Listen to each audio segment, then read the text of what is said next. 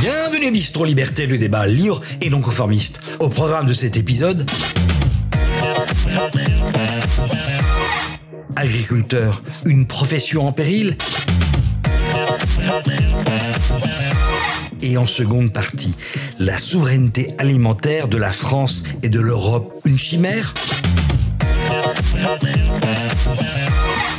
Tracteurs étaient dans la rue, les agriculteurs sont en colère, ils appartiennent au monde de ceux qui se lèvent tôt, ils sont les porte-paroles de ceux qui vous nourrissent, ils ne font pas de dîner d'affaires, mais sont pourtant notre trésor national.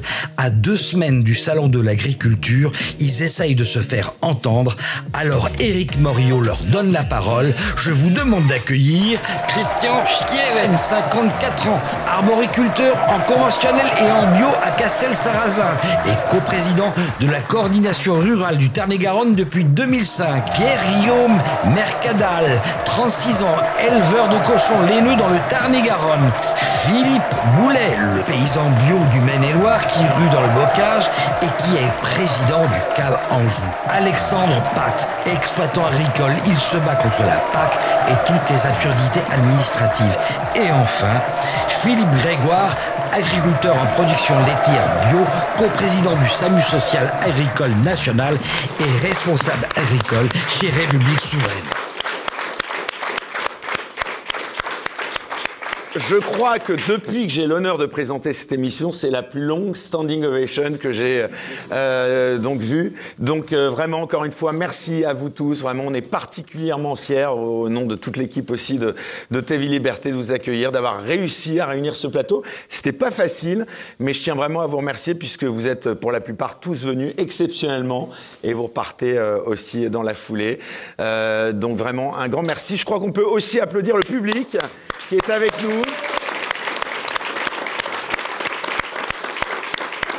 Qui est particulièrement nombreux ce soir. Alors, euh, chers amis, vous l'avez compris, donc on va beaucoup parler de ce monde agricole, de ces agriculteurs, de ces paysans, notre richesse nationale, comme Arnaud euh, Soyer l'a souligné lors de l'introduction. Euh, chers amis, je vous propose de commencer cette émission en parlant de vous, si vous le voulez bien, de ce métier de paysan et de vos difficultés. On abordera dans la seconde partie de l'émission le bilan de cette crise à 15 jours seulement donc du salon de l'agriculture. Alors d'abord, très rapidement, euh, je voudrais faire un tour de table euh, avec du concret, du chiffre, pour se faire un petit peu une idée de ce que vous vivez au quotidien. Est-ce que chacun à tour de rôle, euh, vous pouvez nous dire donc quelle est votre activité quelle est votre durée de travail hebdomadaire, le nombre de jours de vacances que vous prenez, surtout, si vous le voulez bien, le salaire annuel que vous arrivez ou pas à dégager. Donc, euh, bah, écoutez, on va peut-être commencer par euh, vous, Pierre-Guillaume. Euh, est-ce que vous pouvez donc répondre à quelques-unes de ces questions? Bah, Écoutez, j'ai 36 ans, je suis éleveur de cochons laineux dans le Tarn-et-Garonne, que je transforme en charcuterie. au niveau du travail hebdomadaire, on doit être à quelque chose de l'ordre au moins des 70 heures semaine. les congés, bah, peu, ça dépend, mais c'est peu parce que c'est compliqué d'être remplacé euh, si on veut partir. Et au niveau de la rémunération, ben, ça va démarrer cette année pour moi pour des raisons euh, autres que celles de la crise agricole dont on parlera peut-être, mais on reviendra peut-être dessus plus tard. Merci beaucoup. Alors à vos côtés, donc euh, Alexandre Pat, merci encore vous aussi d'avoir accepté de participer à cette émission. Donc, est-ce que vous pouvez nous dire, voilà, euh, en quelques mots, donc, euh, euh, quelle est votre activité d'abord, comme on vient de le souligner avec votre voisin, votre durée de travail hebdomadaire, et puis donc cette partie rémunération qui est si importante? Oui, ben, je vous remercie de m'avoir invité d'ailleurs. Merci beaucoup. Hum, donc, moi, je suis paysan depuis maintenant l'âge de 18 ans. Euh, ça fait 43 ans que je travaille sur l'exploitation agricole, qui est une exploitation céréalière. On cultive 117 hectares, mais euh, comme je n'arrivais pas à vivre de cette activité-là, euh, je suis pluriactif et je travaille dans le domaine aérien. Et donc, ce qui fait que entre les deux travails, je suis quand même relativement occupé. Donc, sur l'exploitation agricole, je dirais que en moyenne, on travaille une trentaine d'heures par semaine, mais au total, on est, on est pareil aux alentours de, de, 50, 60 heures, puisque je travaille aussi le samedi et le dimanche. Les week-ends. Il n'y a pas de week-end, quoi. Non, il n'y a pas de week-end. Il n'y a pas de week-end puisque je travaille dans le monde du loisir. Donc euh, là, comme ça, le problème est résolu. Les gens viennent le week-end. Et puis, euh, et puis les vacances, c'est pareil. Euh, ça fait 3-4 ans qu'on n'avait pas pris de vacances. Là, on a pris 8 jours là, cet hiver. Mais sans quoi, c'est du fait qu'on travaille dans un monde agricole et de la pluriactivité, c'est difficile. Quoi. Au niveau du salaire, sur l'exploitation agricole, j'ai regardé avant de venir, on arrive euh, sur moyenne, sur 5 ans, à faire à peu près 1500 euros par mois. En moyenne sur 5 ans, en sachant qu'il y a des années où je suis à 700, 800 euros et d'autres années où j'arrive à faire euh, un petit 2000 euros. Et encore, c'est même plus 1700 que. Voilà. Et euh, on est dans une très belle région qui est la Beauce. Mais malheureusement, même dans les céréales aujourd'hui, euh, avec une centaine d'hectares, on a quand même du mal à, joindre les deux bouts, on va dire. Alors à vos côtés, euh, merci en tout cas d'avoir encore une fois accepté d'être avec nous. Euh, Philippe Grégoire. Alors, Philippe Grégoire est un petit peu euh, une image à part parce que vous avez même une chaîne YouTube, hein, je crois, hein, donc à laquelle vous participez très activement. Donc vous avez déjà une, petite notoriété. Philippe, alors est-ce que vous pouvez vous aussi répondre aux différentes questions que j'ai posées? Donc d'abord nous présenter un peu votre activité, votre exploitation et puis combien de temps vous travaillez pour combien à l'arrivée? Alors tout d'abord, merci de, m'inviter. Euh, donc moi, je suis agriculteur à côté d'Angers, dans le Maine-et-Loire. Donc je me suis installé le 1er janvier 88. Euh, j'exploite aujourd'hui environ 140 hectares en herbe. J'étais avant en conventionnel, j'ai basculé en bio euh, plus tard. donc avec mon épouse. sur une moyenne carrière, je suis, comme les chiffres qu'on détient de l'INSEE et de la MSA, sur une moyenne carrière avec amortissement en élevage, je suis à 1000 euros puisque euh, quand on décortique les chiffres, euh, je parle qu'avec de l'élevage. Hein. Quand il y a d'autres cultures à côté, ça peut être 1200, 1300, 1500. Mais on est, on est à 1000 euros sur une carrière. Donc on peut avoir, comme il l'a dit, des moments à 1500, euh, des années à 1500 ou 1300, puis on peut avoir des années à 547. Voilà. Donc c'est pour ça que je parle de 1000. Alors bah, c'est 70-80 heures semaine, forcément, hein, c'est un temps de présence. La, la, particularité de l'élevage, c'est qu'on ne peut pas quitter son exploitation sans trouver une personne. Moi, je, fais, j'ai une chaîne YouTube. Souvent, quand je réponds aux émissions, euh, Berkoff ou autres, c'est souvent en visio. Parce que là, je suis venu ici. Exprès. Mais je peux venir. Bah, merci encore. Que si mon voisin peut me remplacer. Sinon, je ne peux pas me déplacer. Parce que c'est du vivant. Et avec du vivant, dès que vous êtes parti de l'exploitation, tout d'un coup, allô, la vache veut faire un petit veau, elle peut pas véler. Donc euh, ma femme ne peut pas tout faire toute seule. Hein.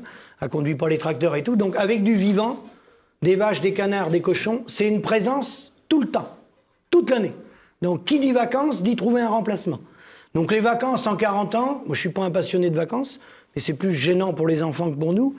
Euh, on n'a pas dû prendre un mois hein, en 40 ans. Mais mes parents, c'était encore pire.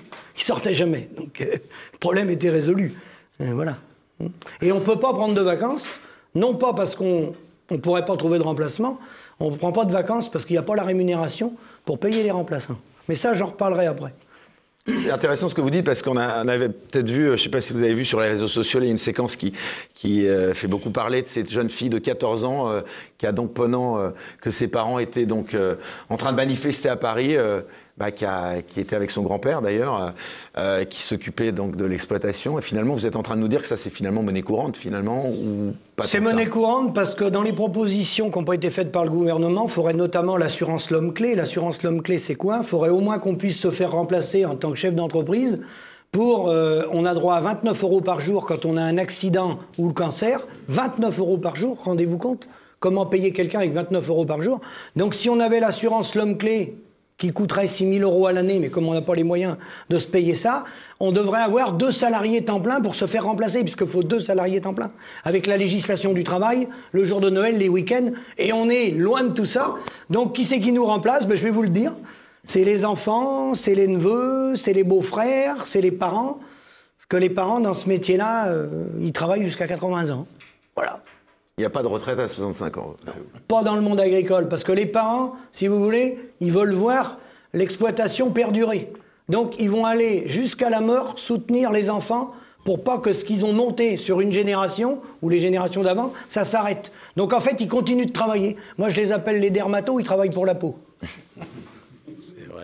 Merci en tout cas bon, pour cette présentation. Alors, euh, il y en a encore deux à mes côtés. Donc, d'abord, c'est euh, Christian Skieven, si je prononce bien. Oui, c'est- c'est- Alors, c'est à, votre tour, si vous voulez bien euh, vous présenter, enfin présenter euh, euh, votre exploitation, ce que vous faites exactement, et puis euh, vos journées de congé, euh, si vous en prenez, et votre rémunération.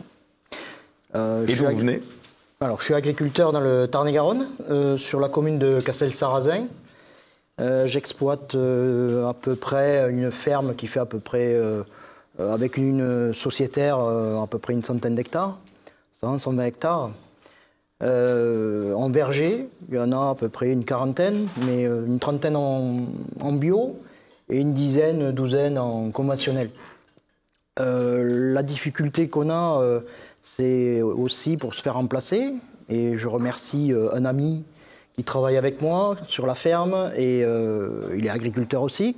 On a passé euh, une convention entre nous hein, pour qu'il puisse me, me- seconder. Euh, souvent quand je m'en vais, euh, no- notamment aujourd'hui. Et, je remercie, et je- et d'ailleurs. je remercie beaucoup. hein. Euh, je remercie- comment? Je remercie Ahmed. Eh ben voilà, Ahmed, on vous remercie. On le remercie. Je suis fier d'être son ami. Je, bon, je pense que c'est réciproque. Et euh, ensuite, bon, les, les- les- les prises de congé, c'est. c'est, bon, j'ai j'ai une famille, j'ai j'ai ma femme, j'ai deux enfants qui sont en médecine. Euh, donc il faut assumer les, les, études. Euh, on en est fiers, bon, avec ma femme, mais euh, les prises de congé, c'est oui, c'est très compliqué, c'est souvent l'objet. on a du mal à se retrouver ensemble, de dégager du temps. au-delà de- de- d'une semaine, c'est- déjà beaucoup. Alors, en culture fruitière, c'est très rendant de scie. Les périodes hivernales sont plus calmes. On fait la taille, on fait un, peu tout ça, donc euh, il y a moins, moins d'exigences. euh, de, L'exploitant de présence, mais c'est moins, euh, moins, intense. C'est lorsqu'on arrive vers l'été où il faut faire les irrigations, le suivi des irrigations et puis surtout la récolte où on a beaucoup de, saisonniers. Et les rémunérations, c'est- encore plus en dents de scie, c'est en fonction du marché. c'est- on peut gagner énormément et être hyper taxé. Alors, on a, des concours avec les comptables pour étaler. Et notamment la période qu'on vit aujourd'hui, on a fait des bonnes saisons euh, passées. Et là, on, fait des creux euh, d'autant. Je vais vous dire, euh, autant ce qu'on a gagné, on le perd. C'est très compliqué à gérer, très compliqué au niveau comptable. surtout que les systèmes comptables, comme ils sont organisés et faits, il faudrait pouvoir anticiper des investissements pour éviter des surtaxations. Et ça, ça c'est très compliqué. Voilà. Les rémunérations, euh, je, je vous dire, je m'octroie euh, entre 1000 et 2000 euros, c'est aléatoire. Mais, mais les paysans, on est des artisans, on a du capital, et souvent, on, le, on le sort, ce, besoin, parce qu'on en a besoin ma femme pour euh, payer les études des enfants euh, et nous-mêmes. Mais euh, ce qui fait le creux, c'est euh, les, endettements. Voilà, les, paysans sont souvent endettés euh, pour pouvoir vivre. Et quand ça dérape, c'est que l'endettement monte trop haut. Et c'est là que les, machines infernales se mettent en route. On vous liquide, on vous saisit, etc. Bon, en tout cas, jusqu'à maintenant, euh, vous êtes un petit peu dans, c'est ça, une économie de 1000 à 2000 euros mensuels, quoi. C'est ça. Et encore, on parle des, des presque bons mois, hein, comme vous le disiez. Oui, on n'a pas, Pas parlé du 10 000 euros capital. par mois, euh, les, les doigts, en- les doigts croisés, non. Merci en tout cas, Christian, d'être là. Et puis le dernier, donc pour clore euh, cette partie introduction de chacun de vous, donc c'est Philippe Boulet. Euh, merci beaucoup d'être avec nous. Venez d'Anjou, je crois, c'est ça? Paysan, oui, paysan dans le Maine-et-Loire, voilà, à Segré. Segré, c'est une petite ville euh, charmante euh, située sur l'axe Angers-Rennes, à 40 km d'Angers et 80 de Rennes. Voilà, là où il y a la mine bleue, si vous ne savez pas quoi faire pendant vos vacances, vous qui avez le temps d'y aller, ou les moyens d'y aller, où il y, a une, il y a une mine qui est à visiter à moins 127 mètres sous terre, une ancienne mine d'ardoise. Voilà, pour la promotion d'un attrait touristique qu'on a par chez nous. Donc moi, je suis paysan bio, bio depuis 23 ans, paysan depuis que je suis en cou- cou- couche-culotte. Euh, euh, quasiment. J'ai eu la chance, je suis toujours sur la ferme de mes parents, où mes parents se sont installés quand j'avais deux mois. Voilà, donc il y, avait, il y avait 17 vaches quand mes parents sont arrivés en 1965 et maintenant il y en a, il y en a 125.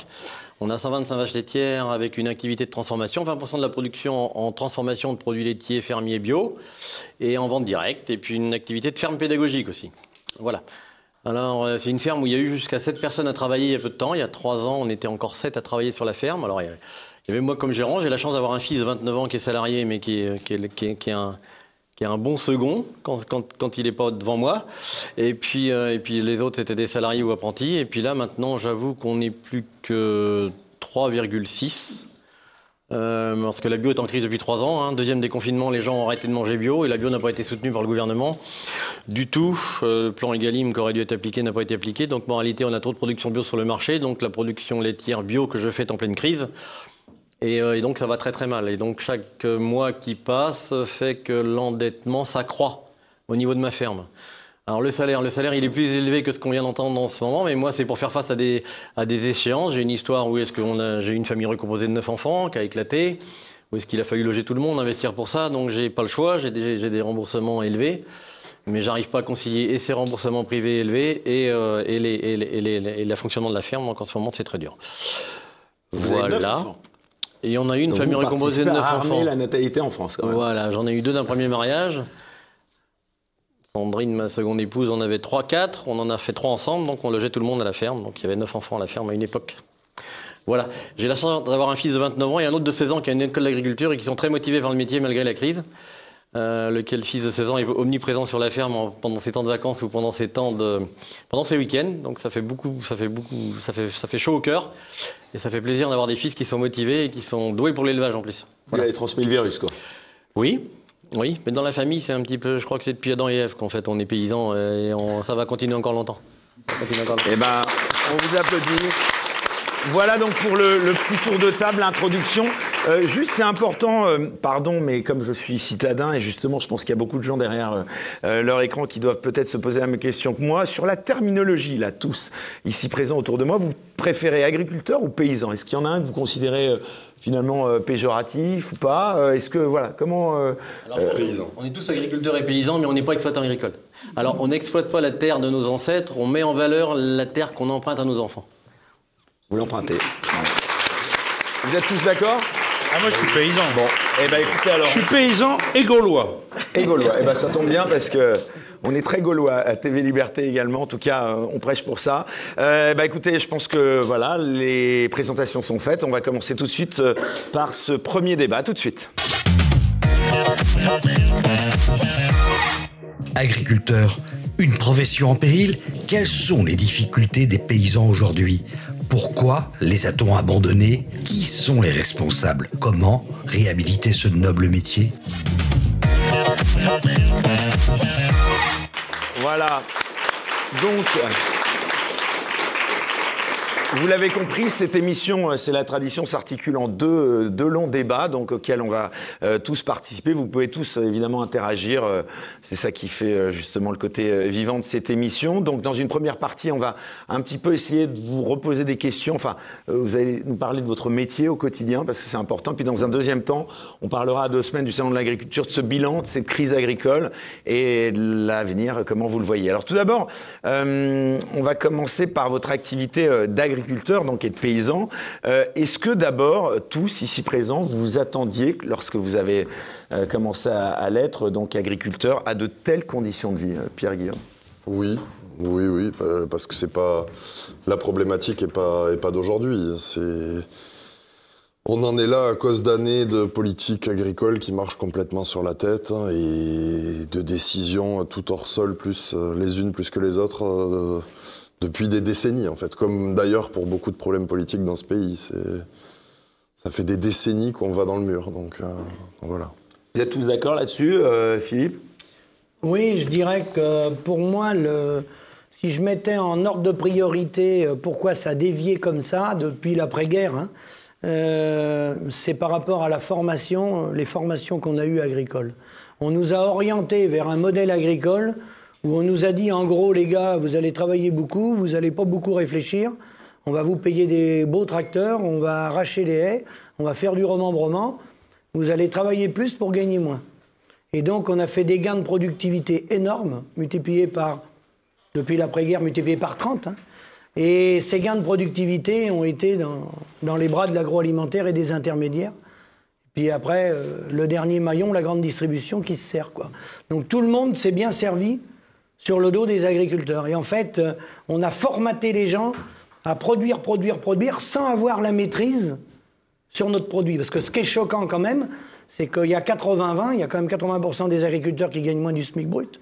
Et bizarrement, ces 80%-là ne font pas leur facture. Ils passent soit par un outil de transformation, un abattoir, une laiterie, ou des coopératives viticoles, ou des coopératives légumières. Et les 20% qui gagnent bien leur vie, c'est des gens qui stockent la céréale, ils la vendent, euh, euh, ou c'est des viticulteurs qui mettent en bouteille. Donc, le fait d'avoir perdu sa facture, de ne pas avoir la facture, je pense que c'est un élément déterminant. Et le gouvernement n'a pas parlé euh, qu'on voulait reprendre notre facture. On va en parler après, mais le débat de la crise, des manifestations, ils ont complètement détourné le, le fond du sujet. Complètement. C'était le but du jeu. hein. Ils ont fait comme leurs prédécesseurs. Alexandre, je vous vois euh, acquiescer. Euh, euh, pourquoi je vous posais la question sur les, conditions, on va dire, les conditions de vie, puisque on, a malheureusement dans l'actualité de manière assez régulière, euh, on annonce souvent des, des suicides tristement impressionnants d'ailleurs en nombre dans votre profession. Ces conditions de vie, vous les dénoncez aussi? Oui, moi j'ai quitté l'école très tôt, à 14 ans. J'étais en maison familiale après pour passer un BEPA. J'avais choisi, je suis né dans ma ferme depuis quatre générations. Euh, je suis né à la maison où je vis encore à l'heure actuelle.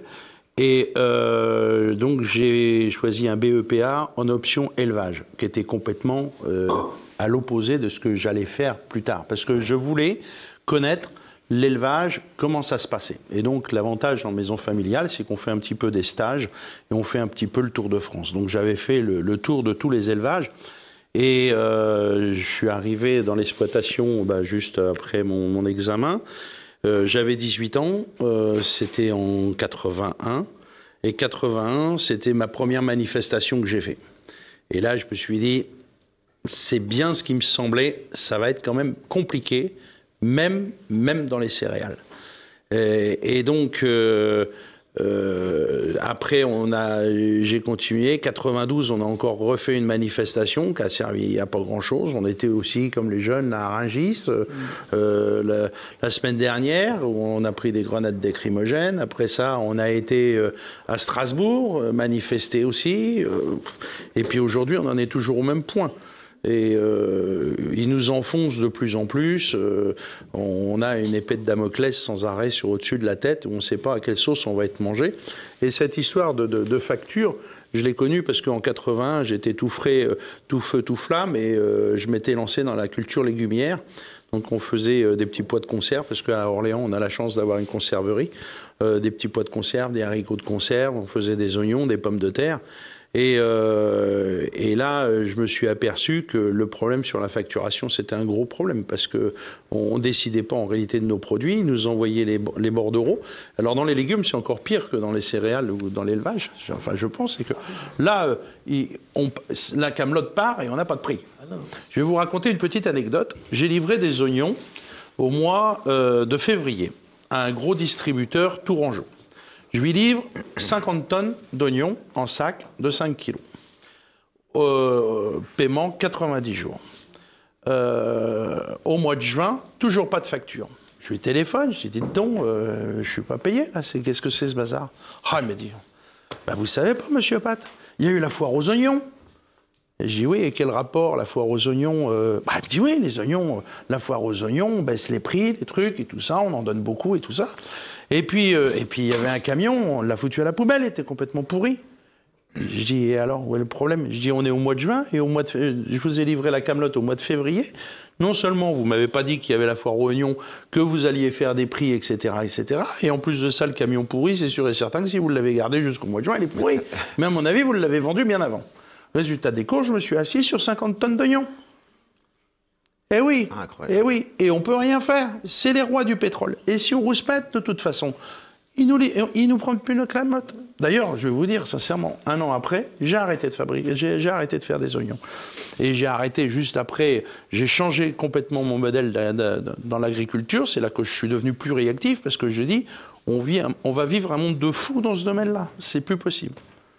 Donc voilà euh, un petit peu, euh, je, je vous rejoins aussi sur tous ces problèmes-là. Christian, euh, vous avez été confronté à ce type de mésaventure Ah, mais dans le fruits et légumes, c'est euh, c'est une guerre infernale exacerbée. Le lait, bon, c'est- différent, c'est un travail du quotidien, c'est à, à peu près linéaire. Enfin bon, il y a une saisonnalité, mais les, les fruits et légumes, c'est une guerre euh, commerciale phénoménale.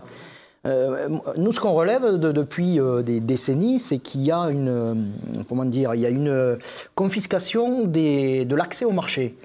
La distribution, ne peut, on ne peut pas l'exonérer du problème qu'on vit aujourd'hui. J'entends souvent, il est sorti des papiers d'ailleurs pour l'exonérer, hein, pour dire que le problème, c'est surtout pas eux. Je pense qu'ils en sont un peu les responsables. Euh, c'est- toujours le moins 10 ans. Le, le moins 10 ans, euh, les, grands, distributeurs, ils veulent pas une myriade de- de- d'apporteurs. Ils veulent euh, que ce boulot soit fait par des intermédiaires, et ces intermédiaires, ils se battent entre eux pour, pouvoir avoir du référencement dans les magasins. Et derrière cela, il y a la production qui, elle, est éclatée. Hein, on ne peut pas jouer de égal à égal avec aujourd'hui 5, 4 euh, centrales d'achat en France. Euh, on ne peut pas répondre, nous, avec 5 blocs euh, de production. enfin, c'est très compliqué au niveau de la production. Donc, il y a une moins-disance euh, de l'offre euh, par du référencement. Ça fait que Parce qu'ils vous tiennent, quoi, c'est ça, en gros. Faire les, cin- les 50 tonnes, vous êtes assis dessus, mais parce que si vous aviez l'espoir de leur revendre après, bah, il fallait vous asseoir dessus. Quoi. Ah ben voilà, voilà, c'est ça. Mais on a le même problème avec Ringis. Ringis, moi je livrais des oignons à l'époque à Ringis. Le gars me téléphonait à minuit, une heure du matin. Il me disait comme ça, voilà, euh, tu peux me faire 10, 12 tonnes de, de camelotes, de pommes de terre ou d'oignons et tout ça. On discutait un petit peu du prix. Ah non, non, non, non, non, cherche pas. C'est ce prix-là. De toute façon, j'ai des camions qui sont partis de Hollande. J'ai des camions qui sont partis de Hollande. Ils sont sur la route. Ils n'étaient pas encore vendus. Il dit où tu, où tu prends, où tu prends pas. Et moi, à 5 heures du matin, on chargeait les oignons et on les emmenait à Rungis, les oignons ou les pommes de terre. Et on avait une concurrence avec Rungis, comme vous, vous devez avoir aussi pour vos... concurrence, en fait, ils se servent beaucoup de, de l'importation pour ajuster les volumes, pour jouer sur les prix. C'est-à-dire qu'ils sont capables de, sur une saison, on va, on va prendre le, le sujet de la pomme qui se conserve, on peut, on peut garder de la pomme euh, pendant 6-7 mois. Et en fonction des, des niveaux de récolte qu'on a annuellement, ils voient à peu près euh, la situation et ils se disent bon, ben, il va manquer 200, 300, 400 000 tonnes. On- Ils, mettent en, programme de l'importation pour euh, un peu euh, gaver la pompe hein, de l'étalage et, tirer les prix du, local. Ils sont prêts à payer même trois fois le prix à l'importation pour nous faire baisser à nous nos prix sur le territoire. Et, et face à ça, on est un peu démunis. Et ce qui est dommage, c'est que nous aussi producteurs, on n'arrive pas à s'organiser pour euh, caler l'offre par rapport à la demande. Et ça, c'est très compliqué. Et les- la distribution joue, joue beaucoup là-dessus. Philippe? Alors, euh, excuse-moi, tu. C'était juste pour donner un exemple sur les fruits d'un autre problème qu'il y a qui est lié à la grande distribution et dont les paysans sont le dindon de la farce, c'est que moi, par exemple, pendant près de trois ans, j'ai nourri mes cochons qu'avec de la récupération, parce que j'ai démarré avec euh, juste quelques reproducteurs au départ. Et donc, nous, le Tarn-et-Garonne, on produit énormément de, fruits et légumes. Et donc, dans les centrales fruitières, celles qui rachètent donc les fruits de, de tous les paysans, en fait, vous avez des calibreuses. Et les fruits et légumes qui arrivent, qui sont parfaits pour la consommation, s'ils sont trop petits ou trop gros, ils sont jetés. Et la centrale fruitière, et il y en a plusieurs, hein, mais la centrale fruitière où je récupérais jette 5 à 7 tonnes de fruits par semaine. Et ils payent pour le faire détruire. Donc moi, je récupérais gratuitement. Pour vous donner une idée qui va parler à tout le monde, euh, vous voyez le prix que coûte une barquette de 6 kiwis bio, par exemple. Ben, Il y a des semaines où je nourrissais mes cochons avec 2 tonnes de kiwis bio. Parfait, enfin qu'on pouvait manger, parfait pour la consommation. Pas gâté, pas juste trop petit ou trop gros pour les calibreuses. Et ça, ben, les paysans, on, on le leur rémunère pas. Et alors qu'on leur on prend toute la production et après on trie comme ça et on jette. Enfin, ça n'a aucun sens. Comment vous expliquez d'ailleurs que les, les médias parlent de ces problèmes en temps de crise, mais jamais en dehors? Vous avez euh, une analyse de ça ou pas, Philippe? Bah, D'abord, pour compléter ce qui vient d'être dit, puis après on va. euh, pourquoi on en est arrivé là? Et pourquoi ça continue et ça persiste euh, euh, après la Seconde Guerre mondiale, on disait que la France avait faim, mais elle avait faim parce qu'en fait, les hommes n'étaient plus au boulot depuis 6 ans. hein. La Seconde Guerre mondiale durait 6 ans, comme tout le monde le sait, et les hommes n'étaient plus au boulot. Donc il fallait relever des défis. Euh, il y avait des stocks de nitrate d'ammonium euh, qui servaient d'explosifs que les Américains avaient fournis à Toulouse, je crois, et, ils ont dit mettez ça dans les stocks de nitrate d'ammonium, ils ont dit mettez ça dans champs et vous verrez, ça va augmenter la productivité. C'est ce qui s'est fait. Et que le problème, c'est qu'on est toujours sur ce schéma-là. On est toujours sur le schéma de nourrir d'abord la France et puis après de nourrir le monde. Et ça, il y a un syndicat qui l'a défendu plus que les autres, de vouloir nourrir le monde. Il fallait nourrir le monde. Et on l'a encore entendu il y a peu de temps. Au moment du début du conflit en Ukraine, il fallait absolument qu'on prenne la place des Ukrainiens pour exporter, euh, pour prendre leur place sur le marché mondial parce qu'eux ne pouvaient plus exporter. Donc la difficulté, c'est qu'on a tellement bien produit qu'on a produit de trop. Et moi, j'apprenais il y a 43 ans mon premier cours d'économie en école d'agriculture que c'est la loi de l'offre et la qui fait le prix. Et que comme c'est organisé depuis 80 ans pour qu'il y ait trop d'offres, eh ben forcément, les prix sont toujours faibles. Et ce qu'on a vu, les conclusions de la semaine dernière et la levée des barrages, c'est que toutes les premières mesures qui ont été annoncées, elles ont été annoncées pour faire en sorte qu'il y ait encore trop d'offres. hein. Vouloir mettre les 4% de terre en jachère pour avoir plus de productivité et puis, euh, et puis euh, supprimer les normes environnementales pour être sûr que les paysans puissent continuer de produire plus, donc augmenter leur productivité, et ben comme ça on est sûr que la productivité va augmenter, que la production va être excédentaire et que les prix vont continuer d'être bas. C'est tout ce qui a été obtenu pour l'instant. Et c'est pas prêt de s'arrêter tant qu'on dénoncera pas ça. Parce que les importations, certes, mais la planète, elle n'est pas, elle est pas, est pas extensible à l'infini, et les, étrangers ne sont pas capables de prendre notre place. euh, loin de là, on reste le premier pays producteur. euh, Alors j'ai pris un exemple qui était la pomme, il n'est pas très bon, mais euh, on, va prendre le blé. Là, la politique qui est menée, on nous dit c'est moins cher ailleurs et, et ça influe sur nos prix chez nous. Mais demain, on ne produit plus, vous pouvez être sûr que les prix vont exploser et on peut s'exposer à, un- à une forme de, de- de- une forme de, blocus euh, alimentaire. Je veux dire, si on n'est pas capable de se nourrir soi-même, on va s'exposer aux desiderata des zones de production dans le monde qui produisent. Mais avant de vouloir nourrir le monde, il faut d'abord commencer à, produire nous et arrêter de vouloir d'avoir des échanges dans tous les sens. Comme c'est le cas aujourd'hui, et comme ça continue d'être défendu. Et, euh, et, euh, il faut absolument que les paysans aient en tête que leur rôle, c'est d'abord de nourrir les gens auprès de chez eux, avant de nourrir à bas prix. Euh, L'exportation de nos excédents a toujours été, fou- a été euh, fout en l'air les, les, les agriculteurs vivrières ailleurs. Il y a trois ans, euh, je me suis retrouvé par le plus pur des hasards à Florence, enfin pas par hasard, mais j'ai je passais les deux jours euh, à côté d'un groupe d'émigrés d'une trentaine de personnes d'origine africaine et je leur ai demandé ce qu'ils faisaient là. Et, euh, enfin, on a discuté et là-dedans il y avait trois paysans sénégalais. Enfin, il y avait et j'aurais dit mais qu'est-ce que vous foutez là? En Italie, euh, il n'y a pas de débouché pour vous, il n'y a pas de boulet pour vous. Et qu'est-ce que vous faites là? Il m'a dit bah si je suis là, c'est pas de gaieté de cœur, c'est parce que moi au Sénégal, j'étais dans la périphérie de Dakar, j'avais un petit lopin de terre, je produisais des céréales et je nourrissais des poulets. Je vendais mes poulets à Dakar. Et puis vous, là, quand vous avez euh, vos poules reproductrices euh, en Bretagne, euh, quand elles ont fini leur carrière de poule pondeuse, eh ben, vous les mangez pas même dans vos cantines scolaires. Vous les congelez, vous les tuez aux frais de l'Europe, sans doute, vous les congelez aux frais de l'Europe et vous les chargez dans un cargo congélateur et vous les déchargez à Dakar et vous appelez ça de l'aide humanitaire, gratuitement. Et moi, toutes mes clientes, eh ben, elles sont parties chercher du poulet, du poulet, de la poule de réforme bretonne au port de Dakar. Voilà. Et j'ai perdu mes clients et c'est pour ça que c'est pour ça que j'ai quitté le Sénégal. Et des exemples comme ça, on pourrait les multiplier à l'infini. Nous, voilà, continuer à produire de n'importe comment en France, comme on le fait depuis 70 ans, pour exporter des excédents qui vont tuer les agriculteurs vivrières ailleurs, eh ben c'est pas une solution parce que ça fait pas vivre le paysan français et puis ça fait pas vivre non plus les étrangers non plus. Et ça aggrave même les, ça aggrave même les, voilà. Et donc ça c'est un, un- un- un modèle avec lequel il faut rompre, mais on n'est pas prêt de le rompre tant qu'on acceptera de jouer le jeu de qu'il nous propose. Sur l'invisibilisation euh, du monde agricole dans les médias, moi j'aurais bien aimé vous entendre là-dessus parce que en dehors des périodes de crise, finalement, on n'en parle pas beaucoup de votre monde euh, agricole. Alors, Comment vous l'expliquez ça moi, je, je voudrais dire, l'invisibilité, elle est, euh, elle est, elle est programmée. Je veux dire, on nous invisibilise euh, volontairement.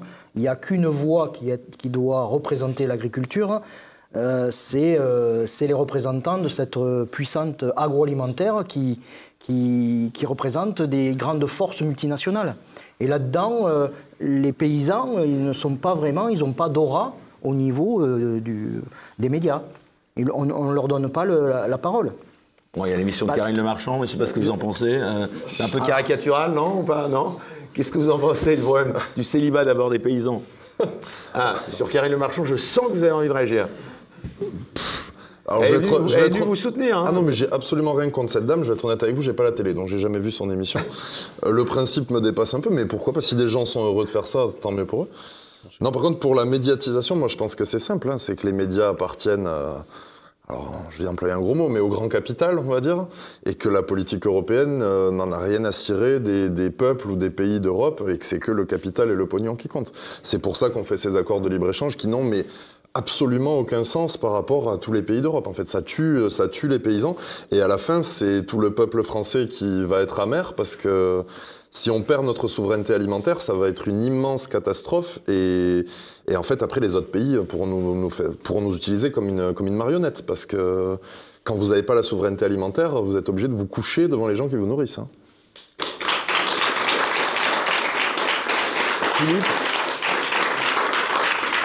Finalement, vous êtes une profession qui se plaint pas, justement. Vous travaillez dur, mais sans revendication en permanence. Est-ce que c'est pas finalement cette abnégation et, et ce courage qui vous dessert, contrairement à d'autres professions quoi? Alors le problème, c'est que euh, au fil du temps, les, les médias, ils sont, on le voit bien pendant toutes les manifestations, les médias euh, n'invitent à 90% hein, euh, que la FNSEA. Et le problème, c'est qu'après la guerre en 46, euh, en 45, il y avait la CGA, la Confédération générale de l'agriculture, où était le Crédit Agricole, le regroupement des mutuelles, Groupama, et la CGA, où étaient tous les agriculteurs. Et en 46, ils ont créé la FNSEA. Donc de 46, on va dire, il y a eu des tickets de rationnement jusque dans les années 52. Il y avait plusieurs millions d'agriculteurs. Le syndicat a fait son travail. Ne jamais oublier que la gestion des terres a été donnée au syndicat par des commissions structures par département, dès en 46. C'est la raison pour laquelle ils ont mis la main sur le dos des paysans, par les gestions des structures. Pour avoir des terres, c'est une autorisation préfectorale, mais il y a une commission départementale par département qui était tenue par eux dès le départ. C'est ça qui a fait la puissance du syndicat. Même si aujourd'hui, ils représentent que 25,8% des paysans. Ça, personne ne le dit. Et donc, les grandes étapes, c'est qu'à partir des années 60, au départ, il y a eu un travail de fait par le syndicat. Il y avait 15 syndicats. hein. Il y a eu une scission en 59, le MODEF, qui était un peu proche des communistes, on va dire, aidé par Jean-Baptiste Doumingue. Mais à partir des années 60, ce n'est- le syndicat s'est fourvoyé.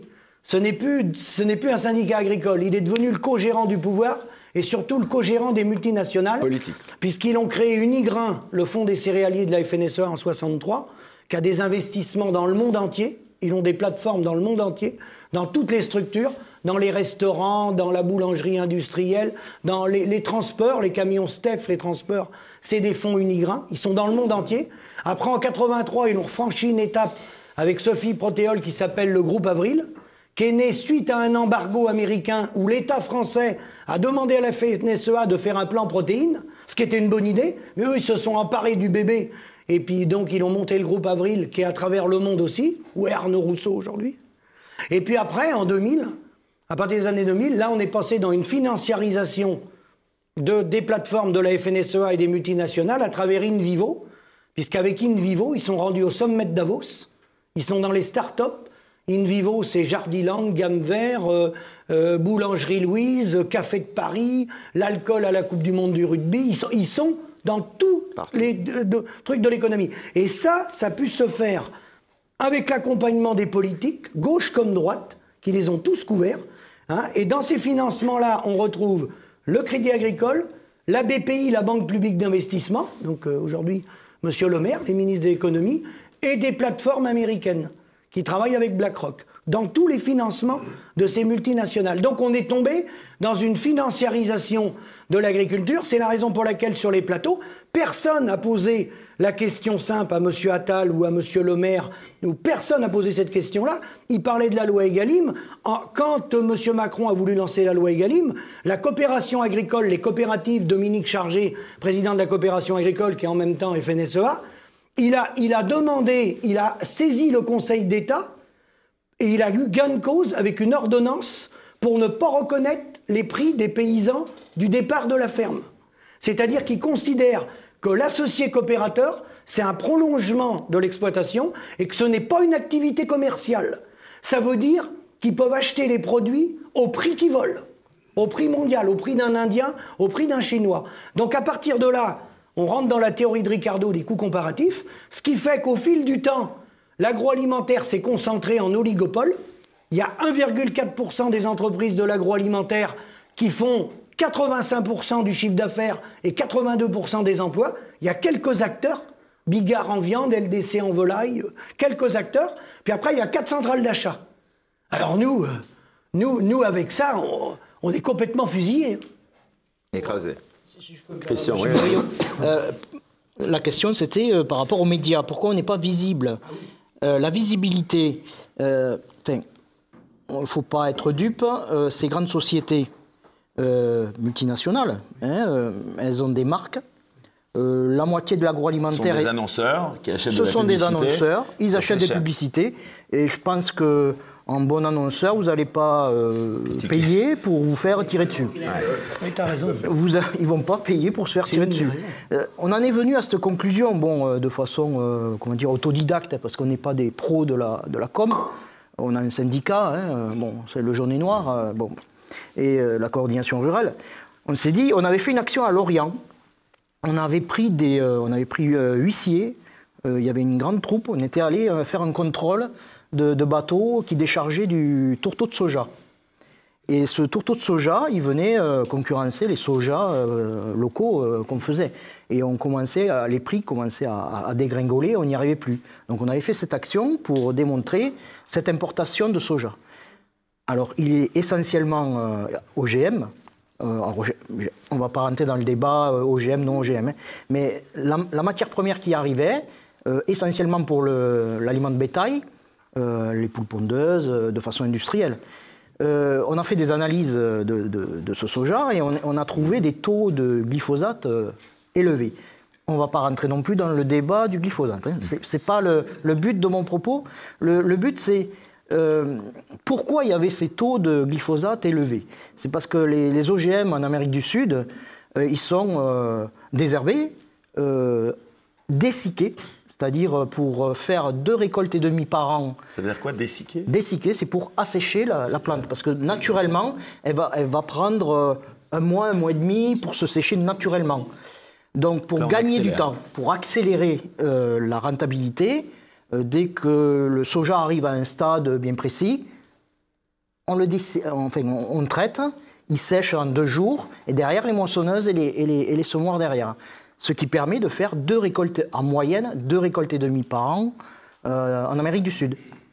Euh, sur, ce sujet, euh, donc il y a des phénomènes de résistance qui montaient, qui montaient, qui montaient, les plantes s'adaptent, et ils étaient obligés de, surtraiter des litres supplémentaires à chaque fois à l'hectare. Et à un moment donné, on a, atteint la limite que s'autorisaient certains, euh, dans certains milieux autorisés, on a autorisé un taux d'accès- de- de- d'importation avec euh, un certain taux. Et ce taux était dépassé. Bon, ben, tout simplement, hein, ils ont décidé de, de remonter le taux. Voilà. Philippe? Ah oui, c'est pour finir le propos. Et lorsqu'on a fait cette action, on se disait, euh, ils vont s'emparer, tous les médias, les Verts, vont s'emparer, euh, l'écologie, euh, mais comment ce scandale Il y a eu silence radio. Phénoménal. Tout à fait. Ce qui vient d'être dit est tout à fait juste. Euh, pourquoi est-ce qu'on accepte de dépendre de 40 millions de tonnes d'importation de soja OGM alors que. Euh, accord du GATT ou accord de libre-échange avec les Américains le oui, change euh, le problème de l'agriculture française. des années 60, alors qu'on en manque, on manque de protéines, donc on s'autorise à produire des céréales, des, des, des- des- hum, graminées en plus, euh, du blé notamment en excédent pour l'exporter, mais on s'autorise pas à produire ce dont on manque, c'est-à-dire des protéines. Alors que les protéines ont gros avantage dans une rotation plus écologique, c'est dans une ferme céréalière, quand on fait des rotations de protéagineux avec des graminées, enfin des céréales, eh ben on améliore, on améliore le fonctionnement de l'exploitation, on diminue l'utilisation d'intrants et de pesticides, et c'est une des solutions du problème. Et on accepte ce dérèglement stupide et, euh, et, euh, et voilà. Je Et, peux rajouter, quand on fait des sojas, on n'a pas besoin de nitrate d'ammonium. et quand on fait une légumineuse, soja, pois, févrole, euh, luzerne pour les, pour les, pour les, pour les plantes herbacées, eh ben, on n'a on se- on se- on a- on a plus besoin de, de ce nitrate d'ammonium. Ce fut un paradoxe, le GATT, finalement, parce que les Américains nous vendaient du soja sans, sans pouvoir utiliser de- du nitrate d'ammonium, et nous, par la spécialisation, parce que vous l'aviez évoqué dans des interviews, enfin dans des émissions que vous faisiez, euh, nous, on s'est spécialisé justement par des cultures très gourmandes en nitrate d'ammonium. Voilà, Lequel nitrate d'ammonium euh, est responsable de gaz à effet de serre en quantité phénoménale et qu'au lieu de solutionner le problème, on l'aggrave. Euh, alors que les solutions sont très simples en fait. Les solutions sont très simples. Et euh, peut-être que je vais plutôt intervenir plus tard pour parler plus de la bio ou des choses comme ça. Comme quoi, pour nous, c'est une des solutions au problème. Bon, avec plaisir. On va en parler ça dans la deuxième partie. Euh, mais là, j'aimerais me faire un instant un petit peu l'avocat du diable dans cette émission. Qu'est-ce que vous répondez à ceux qui expliquent quand même que malgré tout, c'est aux agriculteurs d'être compétitifs et qu'on ne peut pas se permettre, dans le monde d'aujourd'hui, de subventionner cette activité qui est réalisée moins cher ailleurs? C'est simple. hein. C'est une réalité, ça, non C'est que la question, oui, mais la question c'est qu'est-ce que les gens veulent manger Parce que nous, on est, les, les paysans, comme vous l'avez dit justement, sont plutôt dociles, c'est-à-dire qu'ils ont toujours fait ce que les pouvoirs publics ont demandé, en fait, au fur et à mesure des réformes agricoles. Oui, on est, on est d'accord. Et, et en fait, euh, comment dire, excusez-moi, j'ai perdu le fil. Ouais, ce que les gens veulent Le- manger aujourd'hui vous- Oui, ce que les gens, ce que les gens veulent manger aujourd'hui, ben en fait, c'est que nous, on nous demande tout un tas de normes, et les paysans sont pas fermés au fait de produire mieux. Par contre, ce qu'ils veulent, c'est pouvoir en vivre, en fait. Donc, on peut pas nous demander de produire mieux, euh, ou en bio, ou en, enfin, d'avoir une agriculture plus vertueuse pour avoir une meilleure alimentation, et à côté de ça, de faire rentrer des produits qui ne subissent pas ces normes, qui en plus sont pas produits avec les mêmes coûts de main d'œuvre et les mêmes charges sociales. On peut pas faire face à ça. En fait, on se bat les, les- les- les mains attachées dans le dos, donc on peut pas gagner. C'est très très compliqué. Donc euh, Vous diriez tous aujourd'hui que votre profession est en péril aujourd'hui? C'est évident. Tout à fait. C'est évident. Alors si ça continue comme ça, oui. Si ça continue comme, comme ça, oui. Si on change rien et si on continue sur le même modèle qu'on a, qu'on a développé depuis 70 ou 80 ans, c'est, euh, voilà, c'est voué à l'échec. Si on veut se comparer par rapport aux autres, on sera toujours moins compétitif. On aura toujours de la pomme d'Afrique du Sud qui sera plus compétitive, des protéagineux sud-américains de ferme 40 000 hectares qui seront plus compétitifs, de la viande bovine euh, du sud de l'Espagne de- de- ou des États-Unis ou du Canada dans des filotes de 20 000 bovins qui seront plus compétitifs. Voilà. Et puis on peut multiplier comme ça pour le vin, pour plein de choses. Donc de toute façon, est-ce qu'on continue sur des produits à faible valeur ajoutée qui se comparent aux produits mondiaux ou est-ce qu'on essaye d'élever la gamme? Et dans ce cas, ça nous donne droit à interdire les importations des produits bas de gamme qui ne sont plus compétitifs et socialement et sanitairement et acceptablement pour faire vivre notre, notre, notre agriculture française. Alors, On en revient au problème de la souveraineté en plus alimentaire qui, qui se pose. Quoi. La question, c'est qu'avant, euh, j'entends bien que les gens n'ont pas des, porte-monnaies euh, sans fond et que, voilà, que entre l'inflation et le reste, c'est très compliqué pour tout le monde.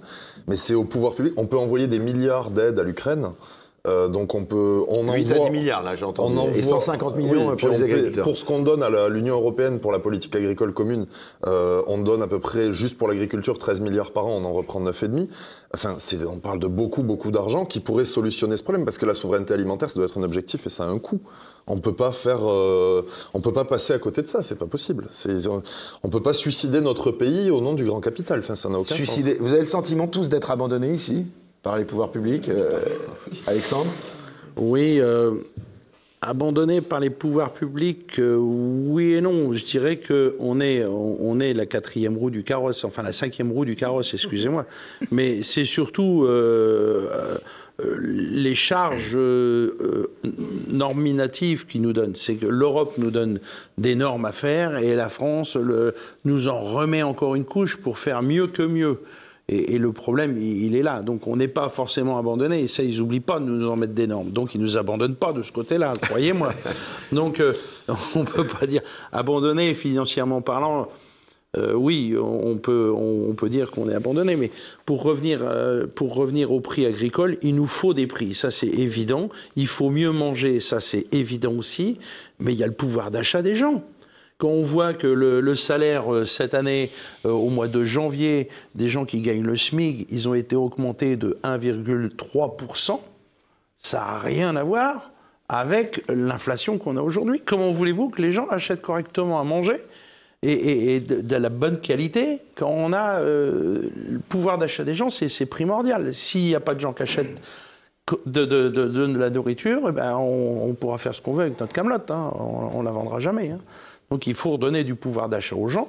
Et pour donner du pouvoir d'achat aux gens, ben, il faut que les charges diminuent aussi. Un patron, quand, euh, quand un patron augmente, euh, quand un salarié gagne euh, 1500 euros, eh bien le patron il veut l'augmenter de 100 euros, ça va lui coûter 300 euros à côté. Donc c'est plus possible tout ça. C'est tout un enchevêtrement de, de- choses qui font que bah, nous, euh, les agriculteurs, effectivement, comme tous les gens, ils ont besoin de manger, eh bien, ça devient compliqué de- trouver une, une, rationalité euh, quelque part. C'est complètement vrai. No- Notre système, il, est, il, arrive en bout de course. On, on produit moins en moins de qualité. euh, les gens achètent de plus en plus des produits, euh, des produits bas de gamme. Ils se nourrissent mal, ils tombent malades, ça coûte cher, et ainsi de suite, et ainsi de suite, et ainsi de suite, et ainsi de suite. Et on ne met pas ce système-là en cause. On ne met pas du tout ce système-là en cause et on refuse de le faire parce qu'il y en a plein qui en vivent de ça. Il y en a plein qui en vivent de ça. Euh, c'est pas les paysans, mais c'est les autres. Et, Les euh, entreprises chimiques, à un moment, on disait que c'était. euh, vous étiez pris en otage aussi par les produits chimiques, ça, euh, un petit. bah, les pesticides, tous ces trucs-là. Enfin, je sais pas si. Bah, ils savent comment faire, ils savent comment faire pour rendre les paysans dépendants. Moi, c'est, moi ça fait 23 ans que j'en utilise plus du tout. Tout va très bien. Tout va très bien sur ma ferme. Vous n'utilisez plus tous ou vous continuez? Alors, en bio, en, en bio pomme, Ouais, euh, on- les variétés qui, euh, qui se développent aujourd'hui euh, sont moins gourmandes en, en, pesticides euh, de, synthèse et sont plus résistantes à des, maladies. On, tend vers du mieux. Le problème, c'est que la guerre de l'étalage nous fait qu'on est en concurrence. Le, consommateur, comme euh, monsieur l'a dit, euh, il pousse son caddie, il a son portefeuille, il ne peut pas euh, payer plus, donc il va toujours, euh, toujours consommer, il va rechercher mal- malgré tout, et, à son insu, j'ai envie de dire, du prix. Et il sait très bien que c'est pas bien, mais euh, il faut qu'il mange euh, au quotidien. Alors, euh, la filière bio en pommes, euh, je- je dis celle-là parce que c'est celle que je connais le mieux. Euh, et j'amènerai une nuance tout à l'heure. C'est, euh, la, la pomme, c'est pas nécessairement l'Afrique du Sud parce que les importations sont beaucoup plus chères et c'est en décalage euh, de six mois avec les, les hémisphères. Mais c'est surtout que la, principale concurrence, elle est intra-européenne et surtout les nouveaux pays de l'Est qui sont rentrés avec des coûts de production imbattables. L'essentiel de la pomme, enfin de- de- de- des productions, c'est la main-d'œuvre. Elle est bradée.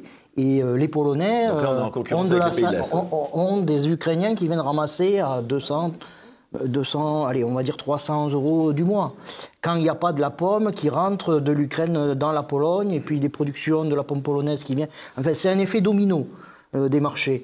Et, et ça, on en, on en- le- le- le- enfin, je veux dire, l'étalage, c'est le, le ring, c'est le combat. Et le combat, on nous dit, euh, la population veut du mieux, oui, on le met, il est plus cher, mais euh, le, le consommateur avec son portefeuille ne peut pas le payer. Et de ce côté-là, il n'y a, il y a pas de protectionnisme. Et euh, même le, Le plus vendu en France l'année dernière, c'est le Coca-Cola. Le produit le plus vendu en France l'année dernière, c'est le Coca-Cola. Et c'est pas les milieux aisés qui achètent du Coca-Cola. C'est quand même les milieux défavorisés. Ils trouvent tout à fait normal de, consommer entre 6 et 12 bouteilles d'un litre et demi de Coca-Cola tous les jours. Et, là, il y a de l'argent pour ça. Donc c'est aussi une question d'éducation. Tant, tant qu'on permettra aux gens d'avoir de la merde à pas cher, ils achèteront de la merde à pas cher. Et là, il y a des décisions à prendre par rapport à ça. Et, euh, sinon, on s'en sortira pas. Hum, ça se dit pas devant une chaîne de télévision, mais, euh, mais n'empêche que ceux qui mettent le plus d'argent dans la nourriture, c'est pas les gens aisés c'est les gens défavorisés et qui achètent beaucoup, beaucoup, beaucoup de plats cuisinés, surcuisinés, prêts, prêts à cuisiner. Il n'y a plus que le micro-ondes qui sert. On n'épêche plus de carottes. Moi, j'ai une AMAP à la maison, Association de maintien pour l'agriculture paysanne, c'est que des gens éduqués qui viennent dans une AMAP, qui font le choix d'avoir des légumes en direct du jardinier, que c'est le jardinier qui fait leur panier de légumes de saison et 100% saison et jamais décalé. Voilà. Mais les gens qui, euh, les gens qui sont, qui cette culture-là, eh bien, si vous avez du temps à perdre, vous passez une demi-heure à la sortie d'un supermarché, vous verrez que leur caddie, il est rempli de barquettes en polystyrène qui sortent de toutes les usines de plats cuisinés de France, dans lesquelles on a rajouté plein de saloperies pour arriver à les consommer trois semaines après leur fabrication. Et que, et ça, on s'en sort pas. Et quand on fait le, coût total de tout ça, bah, que ces gens-là, finalement, dépensent plus d'argent dans la nourriture que, les autres. Donc, c'est pas forcément une question de coût, c'est une question d'éducation. Alors, attention, il y a des familles monoparentales ou des étudiants pour qui, effectivement, les fins de mois sont très très dures. Mais quand on analyse vraiment, euh, ceux qui mettent le plus d'argent dans la nourriture, et notamment tous ces sodas, ces boissons gazeuses et tout, eh ben voilà, quoi. Et les boissons gazeuses, c'est une bouteille de coca, c'est 33 pierres de sucre. Et est-ce qu'on va continuer de supporter ça longtemps sans réagir? Mais Coca-Cola, faut lui faire plaisir. La ministre de- des Sports a dit qu'il fallait, fallait louer Coca-Cola parce que c'était un gros sponsor de- des Jeux Olympiques.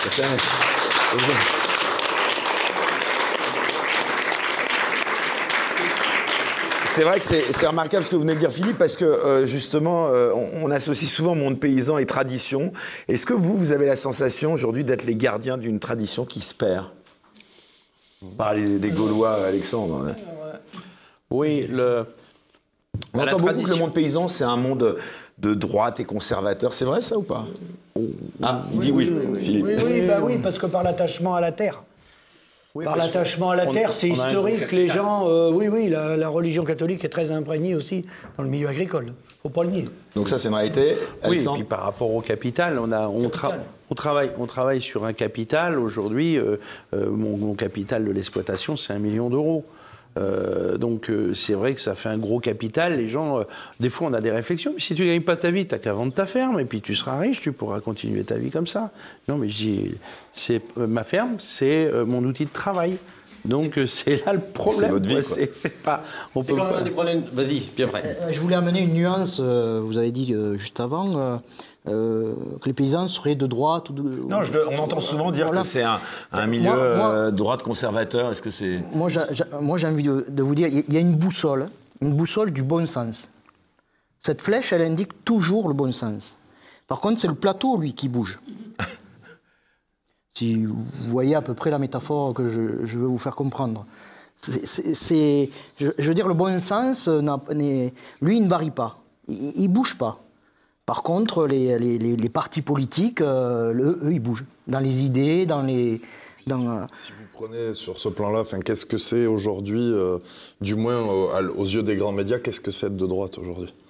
Le simple fait d'aimer sa terre et d'être euh, patriote, mais patriote dans le sens tout à fait noble du terme, c'est un crime presque. Ça, on est, on est presque un nazi. Donc, euh, les paysans,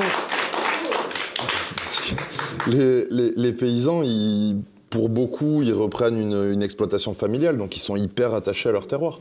Non, mais ça, c'est. Enfin, dans les idées politiques, si on prend, je sais pas, ce qu'était le, le communisme à sa, sa grande époque, hein, je parle pas de, de ce que c'est maintenant, euh, on je sais pas, il y a beaucoup d'idées dans lesquelles la plupart des paysans que je connais se retrouvent. Mais je parle du communisme euh, avant Georges Marchais, quoi. Après, c'est fini. Le, capital, c'est un capital qui se transmet. Et d'ailleurs, là-dessus, dans les médias, ils ne donnent pas les vraies informations. Ils parlent du bénéfice agricole, des revenus agricoles. Ils balancent ça sur les grandes antennes. C'est un bénéfice d'entreprise qui sert à rémunérer les capitaux engagés, qui sert à réinvestir, garder une marge de sécurité. Et ensuite, on se prélève un salaire. Et ça, ça sert de base de cotisation sociale. Et le problème, il est là. Il faudrait réformer le système fiscal et revenir à un modèle à l'IS où on serait imposé sur notre mutualité sociale agricole sur nos salaires réels et non sur le bénéfice de l'entreprise. Parce que le bénéfice de l'entreprise, c'est pas notre salaire. Et les, journalistes, ils confondent le bénéfice de l'entreprise agricole avec notre salaire. Et concernant au patrimoine, les, les, bah, faudrait être exonéré des droits de succession parce que c'est des capitaux lourds, lents, qui rapportent, des fois ils sont négatifs, ou ils rapportent 1%, donc ça se transmet aux enfants ou à des voisins, mais si vous imposez un capital comme ça, déjà qu'on dégage pas de revenus, vous ne pouvez pas imposer du capital agricole. C'est un investissement lourd. Vous savez que la plupart des gens qui rentrent dans les sociétés, ils ressortent, euh, la moyenne, tourne, à- à- vous allez voir sur Infogreffe, c'est entre 70 et 110 000. La plupart, c'est 100 000. Ils rentrent dans une société pour 100 000 euros. Ah, vous savez, euh, si quelqu'un il a travaillé pendant 43 ans pour sortir avec 100 000 euros, vous ramenez ça au mois, ça fait pas lourd. hein. Euh, donc, euh, quand on parle de capital, il faut savoir de quoi on parle. hein. Après, l'agriculteur, vous allez me dire, il a sa maison. Pas toujours. Des fois, la maison, elle n'est même pas à lui. Elle est en location. Et après, quand il a des terres, il les loue. La location des terres, vous n'allez pas faire fortune à louer des terres. hein. Ça rapporte plus de deux fois moins que de louer du logement. Après, ce que je voudrais revenir, c'est sur le choix des consommateurs. On dit les consommateurs sont responsables. On a passé des hausses déjà à la grande distribution. Sarkozy l'avait fait et d'autres. Euh, il nous reste que 6,50 euros sur un panier de 100 euros. Les, entre les 6,50 euros et les 100 euros, il y a des petites souris. Tant, tant qu'on n'encadrera pas la, la, grande distribution et l'agroalimentaire, euh, on, on, est foutu. Il y a conflit d'intérêts. À chaque fois qu'il y a une crise, le gouvernement invite la FNSEA. Bon. Les, animaux qui viennent d'Amérique du Sud, ils sont nourris par des aliments du groupe Avril. Il a une société qui nourrit des animaux là-bas. On parle des, échanges en Nouvelle-Zélande. Il ils ont une compagnie aérienne là-bas qui vend du vin dans les avions. Et ils nourrissent les, animaux aussi là-bas. Donc, euh, y a, je veux dire, il y a conflit d'intérêts. On ne peut pas être à la tête. Le secrétaire général de la CFDT peut pas être en même temps président de Renault, Peugeot et Michelin. je veux dire, c'est là qu'il y a un problème. Donc, euh, euh, nous, pourquoi on est mort? On est mort parce que, si vous voulez, pays par pays, euh, on est ils nous mettent en compétition, les multinationales de l'agroalimentaire, avec les GMS. Donc on est sur un prix mondialisé. Du lait, des fruits, tout ça. Ils nous mettent en compétition sur la base d'un genre de produit intérieur brut mondialisé. Et nous, dans nos exploitations, bah, quand vous faites intervenir un mécanicien, un vétérinaire, lui, il est sur un produit intérieur brut territorialisé. C'est-à-dire que moi, le, le, veto, quand il vient chez moi, je pourrais lui dire, ah bah attends, j'ai été voir, j'ai vu en Roumanie, il est à 10 euros de l'heure. Moi, je te donne 10 euros de l'heure, sinon tu repars de ma ferme. Bah, il va dire, écoute, moi, mon gars, 10 euros de l'heure, je te soigne pas ma vache. Donc voilà. Donc ce contraste, il est là. On a quelques oligopoles qui nous mettent en compétition, comme tu l'as bien dit, sur les fruits surtout. Et ils vont sur Internet, ils disent, nous, soit tu vends ce prix-là, comme il l'a dit tout à l'heure, autrement ton camion, tu peux le foutre à la poubelle. Moi, j'en ai trouvé en Pologne ou en Inde.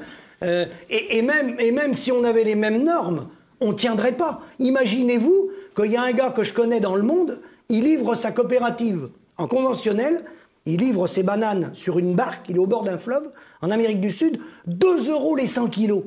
Qui est capable en Europe de livrer des bananes à 2 euros les 100 kilos C'est absolument impossible. Le gars, il vit dans une cabane en bois, bon, je passe des détails, il n'a pas de sécurité sociale, il n'a pas la cinquième de semaine de congé payé, et puis il n'a pas les écrans plats dans sa maison. On est d'accord mais 2 euros les 100 kilos. Qui peut se battre avec ça? Personne. Allez, pour terminer ce premier débat, juste euh, question euh, toute simple. Euh, souveraineté alimentaire et transition écologique, est-ce que ces deux objectifs sont compatibles d'après vous? Oui. Moi, je dirais que oui. C'est juste, une fois de plus, si le gouvernement met en place un, protectionnisme pour qu'on puisse conserver notre souveraineté alimentaire, bien sûr que oui. C'est juste une volonté des pouvoirs publics. Mais ça se heurte à, à Bruxelles et au fait que les politiques décident de servir à quelque chose, en fait. Allez, on termine ce premier débat et je vous remercie euh, encore une fois d'être là, euh, tous euh, présents avec des avis passionnants et néanmoins différents parfois, justement. alors ce soir, on, tient à saluer aussi Ignace, notre dessinateur chéri à Bistro Liberté. Alors je vous montre sa dernière production. Ce soir au programme Pinard et Sauciflard bien franchouillard. Autant dire qu'ici vous êtes chez vous. On applaudit Ignace. 79 agriculteurs en garde à vue pour avoir investi le marché de. Tolérance zéro pour les délinquants. Joli. Qui c'est déjà le petit youtubeur à côté de vous? C'est Papacito. 1m95 et 95 kg tout de même. Non, c'est pas Papacito, mais c'est un de ses plus proches amis. Le sketch qui faisait hurler de rire hier et pleurer aujourd'hui, euh, eh bien, euh, je crois qu'un pas paysan. Pas... Ah, je suis qu'un pot paysan, pardon, oui. Voilà, eh ben merci, on l'applaudit. Et enfin, les deux derniers. L'UE collabore avec les agriculteurs, vous bêchez, vous semez, vous plantez, et moi je récolte évidemment avec une caricature de l'Union européenne. Et enfin, L'Union européenne donne 50 milliards à l'Ukraine, ça tombe bien. Vous qui voulez du blé, vous aurez de l'ukrainien. Je te laisse la responsabilité. On se retrouve dans un instant pour le second débat de ce Bistro Liberté spécial paysan.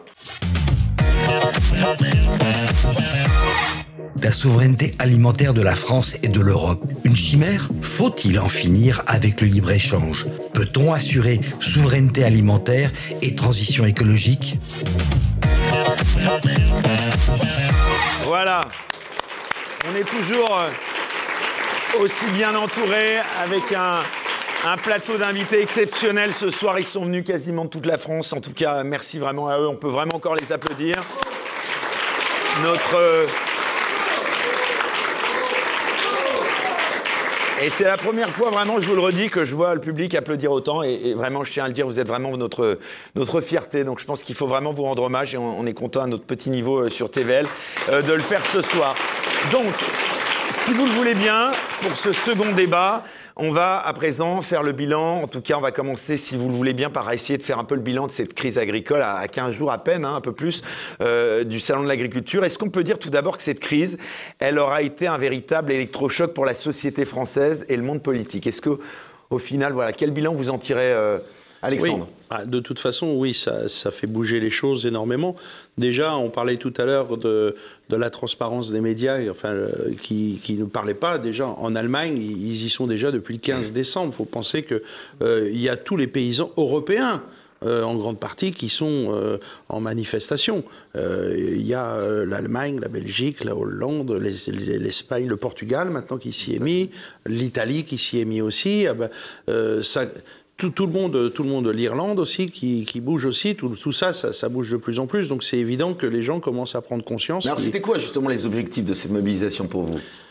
Ah ben, tout le monde a les mêmes problèmes. Le, le, le gros, le plus gros problème, c'est Bruxelles.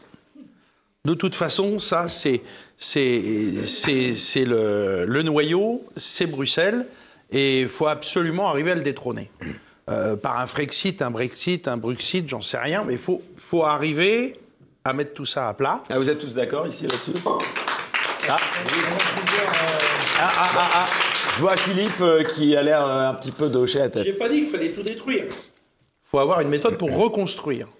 Mais il faut absolument. On a trop de normes. C'est pas trop de... qui vaut... Alors attention sur les normes. Nous, moi en bio, j'ai pas de problème avec les normes. J'ai aucun problème avec les normes. Les normes azote, je m'en fous, je suis nettement en dessous, forcément. Sauf qu'on m'oblige à faire un cahier d'épandage, alors que chez les bio, il ne devrait pas y avoir besoin de cahier d'épandage. Sauf qu'on est dans un pays où on ne veut pas favoriser l'agriculture biologique, donc on impose les mêmes contraintes administratives au bio qu'au conventionnel, mais on n'a pas de problème avec les pesticides. Moi, j'en mets zéro sur ma ferme. On n'a pas de problème avec les engrais, j'en mets zéro. Et puis, il faut bien avoir en tête que ces normes-là, elles sont plus faites pour aider l'agriculture à évoluer vers le mieux qu'à aller vers le moins bien. Le problème, c'est que les paysans, quand ils ont des normes et qu'ils ne sont pas rémunérés, ils pètent un câble. C'est ce qui s'est passé. Euh, les normes sont acceptables à partir du moment où ils sont correctement rémunérés. Mais moi, je, moi, je suis pas. Oui, effectivement, tu as, as, quand même le dossier PAC.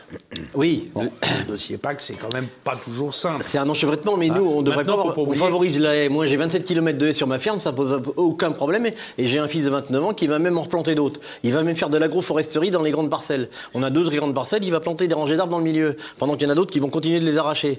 Mais, euh, chez, on, nous, chez, nous, on en, on en plante aussi. Hein, on plante... C'est comme ça qu'il faut voir les choses. un vrai casse-tête. On a un monde de l'agrobusiness qui continue de dire. Un gros, un gros casse-tête. On est obligé euh, des planter à certains endroits, pas à d'autres, parce que ça arrange les chasseurs, parce qu'il y a ceci, il y a cela. Il y a des problèmes d'arrosage, il y a des problèmes de route, il y a des problèmes de lignes électriques, il y a, il y a toujours des problèmes. Donc, planter des. Nous, on en plante, mais euh, c'est quand même un casse-tête. Et, et, et c'est un gros problème. Bon, il y a la PAC, euh, il y a Global, pa le, Global Gap. Euh, pour vendre nos, nos, nos, fruits et légumes, vous devez aussi les avoir. Euh, le, le, dossier Global Cap, je pourrais vous le laisser d'ailleurs parce que j'ai tout imprimé euh, toutes les réglementations que j'ai trouvées, je vous les imprimer, je vous les laisserai à la fin de, l'émission, comme ça vous pourrez, si vous voulez, vous inspirer, voir un petit peu les, charges que c'est, mais Global Cap, c'est des usines à gaz à monter. Alors qu'est-ce que c'est? C'est des normes euh, qui viennent de euh, comment suite à Egalim, c'est ça le, le, le pour les, les, prix des fruits et légumes, je me souviens plus du nom. Egalim. Egalim, c'est ça. Et donc euh, ça c'est la, la, la, du côté agricole et les industriels ou les agroalimentaires ou les, le, marché du frais nous demandent un cahier des charges pour vendre nos produits. Si on n'a pas cette accréditation-là, c'est comme une ISO 9001 ou 9002, et donc il nous faut ce, ce, ça. Et bien ça, ça nous coûte 1000 euros tous les ans, hein, et en plus de ça, les dossiers, c'est infernal à remplir. Maintenant, il y a des entreprises spécialisées qui viennent dans nos, entre, dans nos fermes, et on paye pour pouvoir... Christian, j'aimerais que tout le monde nous donne son avis sur le, le fameux Frexit ou pas, enfin en tout cas... Non, enfin, euh, Christian. Frexit ou pas Frexit, c'est surtout euh, l'Europe. Pour le Frexit, oui. pas nécessairement. C'est euh, enfin, l'Europe. L'Europe euh, doit changer sa feuille de route. Aujourd'hui, elle a fait euh, Farm to Fork avec une volonté de baisser la production de moins 20%, mais c'est une moyenne. il y aura des pays qui auront des, baisses de production et des zones euh, dans le pays euh, beaucoup plus fortes que d'autres. Euh, en, fa- en fait, comme dit Grégoire, c'est le prix. Les normes, j'ai envie de dire, on tend, oui, vers la qualité. Pour le consommateur, pour la sécurité du consommateur. Mais quand on le met sur l'étalage en concurrence, c'est comme si on mettait sur l'étalage euh, un doliprane fait avec une norme et, et un doliprane avec une autre norme euh, où on met dedans euh, de l'arsenic. J'ai envie, d'exagérer parce que c'est moins cher pour le produire. C'est c'est pas, c'est ça qui est pas normal. On, on- on met en concurrence l'absurde. Et ça, c'est infernal. On va pas. Demain, est-ce qu'on pourra mettre en concurrence notre avionneur euh, Airbus euh, parce que on euh, la Chine va produire euh, euh, de la copie hein, de, de- de l'Airbus à deux fois moins cher. Pourquoi? Pourquoi demain on dirait pas Ben non, on va acheter plutôt de l'avion chinois plutôt que, que Airbus. Euh, Alors, oui. c'est ce qui arrivera, on ne tracasserait pas. Tout à fait. Ça va durer longtemps, mais ça va arriver. Bah, bien sûr. Moi, ce que j'en, ce dirais, c'est que le Frexit. euh, alors, moi, j'ai rien contre le principe d'une Union européenne, mais tel que, dans l'idée, tel que De Gaulle la voulait au départ, en fait. L'Union européenne, comme elle est maintenant, de toute façon, c'est simple. On a fait la preuve de, de ce que je veux dire par les pays qui manifestent, en fait. C'est-à-dire que l'Union européenne, il faut, de mon point de vue, soit taper du poing sur la table, mais euh, je pense pas que Macron ait la main assez ferme. hein. Euh, donc il faut soit un leader pour taper du poing sur la table et dire on change ça ou on s'en va, soit tout simplement partir et la refonder avec les pays euh, euh, frontaliers, utiles et j'ai rien contre les Bulgares, je... mais qu'est-ce qu'on fait avec la Bulgarie? Je- sais- Qu'est-ce qu'on fait à 27 Parce que le, fond, du- le fond du problème, c'est que donc on parle de ces accords de libre-échange avec le monde entier, et après on nous dit oui, oui, on va renégocier les traités. Mais enfin, on l'a vu, euh, on l'a vu par exemple pour l'Ukraine avec la Hongrie. N'importe quel pays peut bloquer euh, un accord vu qu'il faut l'unanimité. Euh, je pense que tout le monde est conscient que les pays les plus pauvres de l'Union européenne sont encore plus faciles à piloter pour les grandes puissances étrangères et donc peuvent être par le biais d'accords autres peuvent servir les intérêts pas de la Chine, des États-Unis, de la Russie et donc nous bloquer en fait parce que ça fait leur jeu techniquement. Et ça, soit il faut quitter, soit il faut forcer et dire on change ça ou on se casse. Parce que si la France sort de l'Union européenne, ça va être compliqué pour l'UE. Hein. D'ailleurs, ce droit de... C'est le droit de veto que tu parles.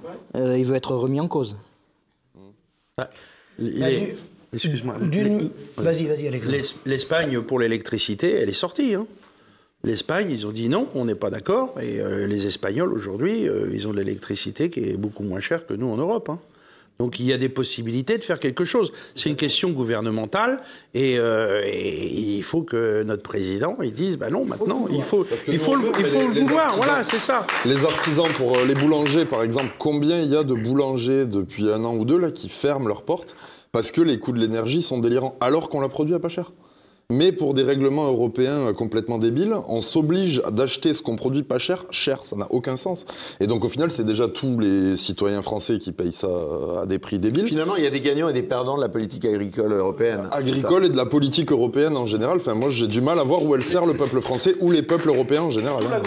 Tout les- toute l'industrie, toute l'industrie agroalimentaire ou, euh, ou chimique ou, euh, ou, euh, ou comment les groupes, ils sont les gros groupes, eux ils sont gagnants. C'est naturellement ils sont tous gagnants. C'est la base qui est pas gagnante.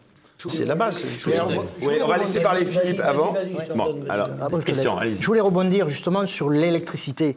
Un fabuleux exemple dans notre domaine parce qu'on a des, des installations frigorifiques, donc euh, ça tourne avec de l'électricité. Euh, les grands groupes euh, qui ont une puissance de feu euh, importante de négociation ont pu euh, accepter une augmentation de leur facture de, euh, je veux dire, euh, 50% de plus, euh, guère plus. Pas avec, euh, avec de la négo, avec euh, de la concurrence, euh, etc. Ceux qui n'avaient pas le choix, qui n'ont qui, pas accès à ce... Parce que, les, en fait, ces grands groupes, on leur proposait un tarif très intéressant, mais il fallait financièrement avancer en trésorerie, un contrat, il fallait en fait une avance financière du contrat de 3 mois, 6 mois, ça dépendait. Qui peut aujourd'hui avancer euh, une future dépense qui n'est pas encore là. Donc ça demandait des fonds très importants. Et toutes les exploitations qui sont artisanales et, et petites, euh, elles étaient au moins de 3 36 kVA ou au 42 kVA légèrement élevés. elles n'ont pas eu le choix que de se prendre 300, 400, 500% dans, dans la figure. Et là, euh, ben, mon cas, hein, je ne vais pas me cacher, euh, ben, je n'ai rien stocké parce que c'était prohibitif. Dès le premier mois, je me prenais 5 mois de consommation. Donc j'ai vendu Bord-Verger. Alors Bord-Verger, euh, c'est l'aventure, c'est... voilà, c'est... On, a en fait favorisé le, le, le, la financiarisation de, de, cet état de fait. On est en train en fait de détruire l'artisanat de production. Sur le bilan, pardon, j'aimerais revenir à cette question de départ, le bilan de cette crise et de ces manifestations. Est-ce qu'on ne peut pas dire aussi que le, le milieu agricole, enfin des, des, des, paysans et des agriculteurs, il est assez hétérogène, divisé? Parce que finalement, est-ce que ça vous a rassemblé plus quand même? Non, parce que euh, bon, certes, il n'y a pas une agriculture, mais il y a des ah, agricultures. Il a fait je vous sentez mais, très critique si tout à vous voulez, euh, il y, a, beaucoup de journalistes qui disent en agriculture, euh, comme c'est disparate, il y a beaucoup de modèles agricoles. Certains, ils poussent le bouchon en disant c'est impossible de connaître un coût de production. Ça, c'est prendre les gens pour des imbéciles. Hein. les gens qui sont mécaniciens, les gens qui sont boulangers, les gens qui sont couvreurs, ils, font des devis, ils connaissent le coût de production. Faire croire que nous, en agriculture, on ne pourrait pas mettre un, un, coût de production, ceux qui s'expriment comme ça sur les plateaux, c'est qu'ils sont tout simplement, c'est des grands mondialistes, hein, et ils sont pour la théorie de Ricardo des coûts comparatifs, pour mettre les paysans en compétition sur la planète. Moi, je voudrais vous rappeler déjà que dans le monde, 80% des gens pauvres hein, sont des paysans jamais l'oublier, ça. Déjà. Et après, euh, ce qui nous a tués, bah, c'est bien la libre circulation des biens, des hommes, des marchandises et des capitaux, mais surtout des capitaux, qui permet à des centrales d'achat et des entreprises agroalimentaires, qui, je le regrette, sont main dans la main avec le syndicat FNSEA, je le regrette, euh, nous mettent en compétition. Après, euh, au niveau de l'Union européenne, la politique de l'Union européenne, elle n'est pas bonne du tout, mais comme euh, on, a, on a mis en place avec ce libre-échange, on a mis l'Union européenne, nous, nos pays européens, en compétition sur le monde entier. Ben, on a perdu notre industrie, on a perdu le textile, la chaussure, comme on est en train de perdre notre agriculture, la sidérurgie. On perd notre agriculture justement par la théorie de Ricardo. Thomas Piketty l'explique très bien, ça, l'économiste dans ses livres. Alors après, quand on perd des pans entiers de l'industrie et de l'agriculture, on fait ce que j'appelle du travail parasitaire. D'où mon collègue qui dit il y a beaucoup de papiers, beaucoup de normes. Parce qu'après, euh, on n'a plus qu'un secteur tertiaire. Donc les gens, il faut bien qu'ils fassent quelque chose. Donc ils contrôlent celui qui est devant, et puis ils contrôlent le contrôleur. Puis le contrôleur, ben, il cherche une nouvelle idée pour créer une nouvelle norme. Les gens, il faut qu'ils fassent quelque chose. Quand on n'a plus d'industrie et plus d'agriculture, on crée du travail parasitaire. Et l'Union européenne, elle est en train de s'enliser avec ça. Alors après, les gens disent, certains disent Frexit, pas Frexit. Le Frexit, c'est un moyen institutionnel pour sortir de l'Europe, prendre son indépendance. Est-ce que derrière, après, parce qu'il faut savoir ce qu'on fait derrière, si on reste dans la politique de l'OMC avec les traités de libre-échange, qu'on reste sur la base du libre-échange et non sur la base de la coopération entre les États, comme le prévoit par exemple la charte de la Havane de 1947, où c'est la coopération entre les États, moi je crois qu'avant de dire il faut Frexit ou pas Frexit, il faut savoir si on a des hommes d'État qu'acceptent de vendre l'agriculture pour les voitures allemandes, pour l'industrie, pour Airbus, pour tout ça, parce que nous, on est une monnaie d'échange. Donc, il faut savoir s'il y a des hommes d'État qui veulent garder une souveraineté, jusqu'à quel seuil ils veulent nous descendre, nous euh, descendre la souveraineté de la France. On est à plus de 30% aujourd'hui de notre alimentation globale qu'on importe. 60% dans les moutons, 71% dans les fruits, 50% dans les poulets, jusqu'où ils veulent aller, parce que ça, ils l'acceptent tous les, pro-européens et tout, pour aller prendre en Amérique du Sud et tout, nous mettre en compétition. Et ça, c'est une volonté politique, parce que ils, sont bien, depuis le début que l'Union européenne est créée, ils violent les traités de libre-échange. Dans les dans le, pardon, ils violent le traité européen. Dans le traité européen, il est écrit dans la constitution du traité européen qu'il est interdit de racheter des dettes d'État. Ils ont racheté plus de 4, plus de 4 000 milliards d'euros de dettes des États de l'Union européenne, environ 25 des dettes des États des États membres. Pour ça, ils ont violé les traités. Ça gênait personne, ni Madame van der Leyen, ni personne. Là, ils ont passé, là, ils ont dit on a toc. Voilà, c'était pas dans la Constitution, c'est interdit. Les Allemands étaient contre. La cour de Karlsruhe, les Allemands, ils ont tiré la sonnette d'alarme plein de fois à cause de ça, du rachat des dettes des États. Donc, comme quoi, c'est bien des volontés politiques, puisqu'il a, il ne respecte pas le traité. Donc, est-ce qu'on veut garder une agriculture en Europe? Avec, en n'étant pas plus idiot que les autres, Hein les Américains, ils se protègent. Au Canada, il y a un système de gestion de l'offre où les agriculteurs gagnent leur vie. Hein et pourtant, ils font partie d'un traité de libre-échange avec le Mexique et les États-Unis. Mais le gouvernement canadien, il a dit stop, moi, terminé. Reprenons l'exemple de la Suisse. La Suisse, il se protège. Donc, est-ce que nous, on est plus idiots que les autres? Bah, Moi, je ne sais pas. Si on n'a pas d'homme d'État, en fait, j'ai l'impression qu'aujourd'hui, on a des chefs d'appareil, des chefs de parti, des chefs qui font des combines politiciennes pour être élus. Mais on n'a pas de chef d'État. Et si on avait un chef d'État comme on a eu De Gaulle, si on avait un chef d'État comme on a eu De Gaulle, je pense qu'on pourrait redresser la France et l'Europe. Parce qu'un chef d'État, il n'a pas d'amis, il n'a que des intérêts. Donc il faut des chefs d'État qui défendent nos intérêts. On a souvent fait la comparaison entre, enfin dans cette mobilisation entre le mouvement des Gilets jaunes et, celui des agriculteurs. Elle est juste ou pas cette comparaison d'après vous? Ben, C'est quand même plus fédéré que. Enfin, plus fédéré, plus. Mais il n'y a pas de leader, hein, vraiment, pardon. Ben, en, fait, en fait, moi je pense, parce que, pour ce que vous disiez, que justement ça il y en permet. A cinq nouveaux ce soir. Non, mais ça permet d'unir le monde. Euh, parce qu'en fait, déjà, vous parlez de ce mouvement agricole au passé, il n'est pas fini. Hein.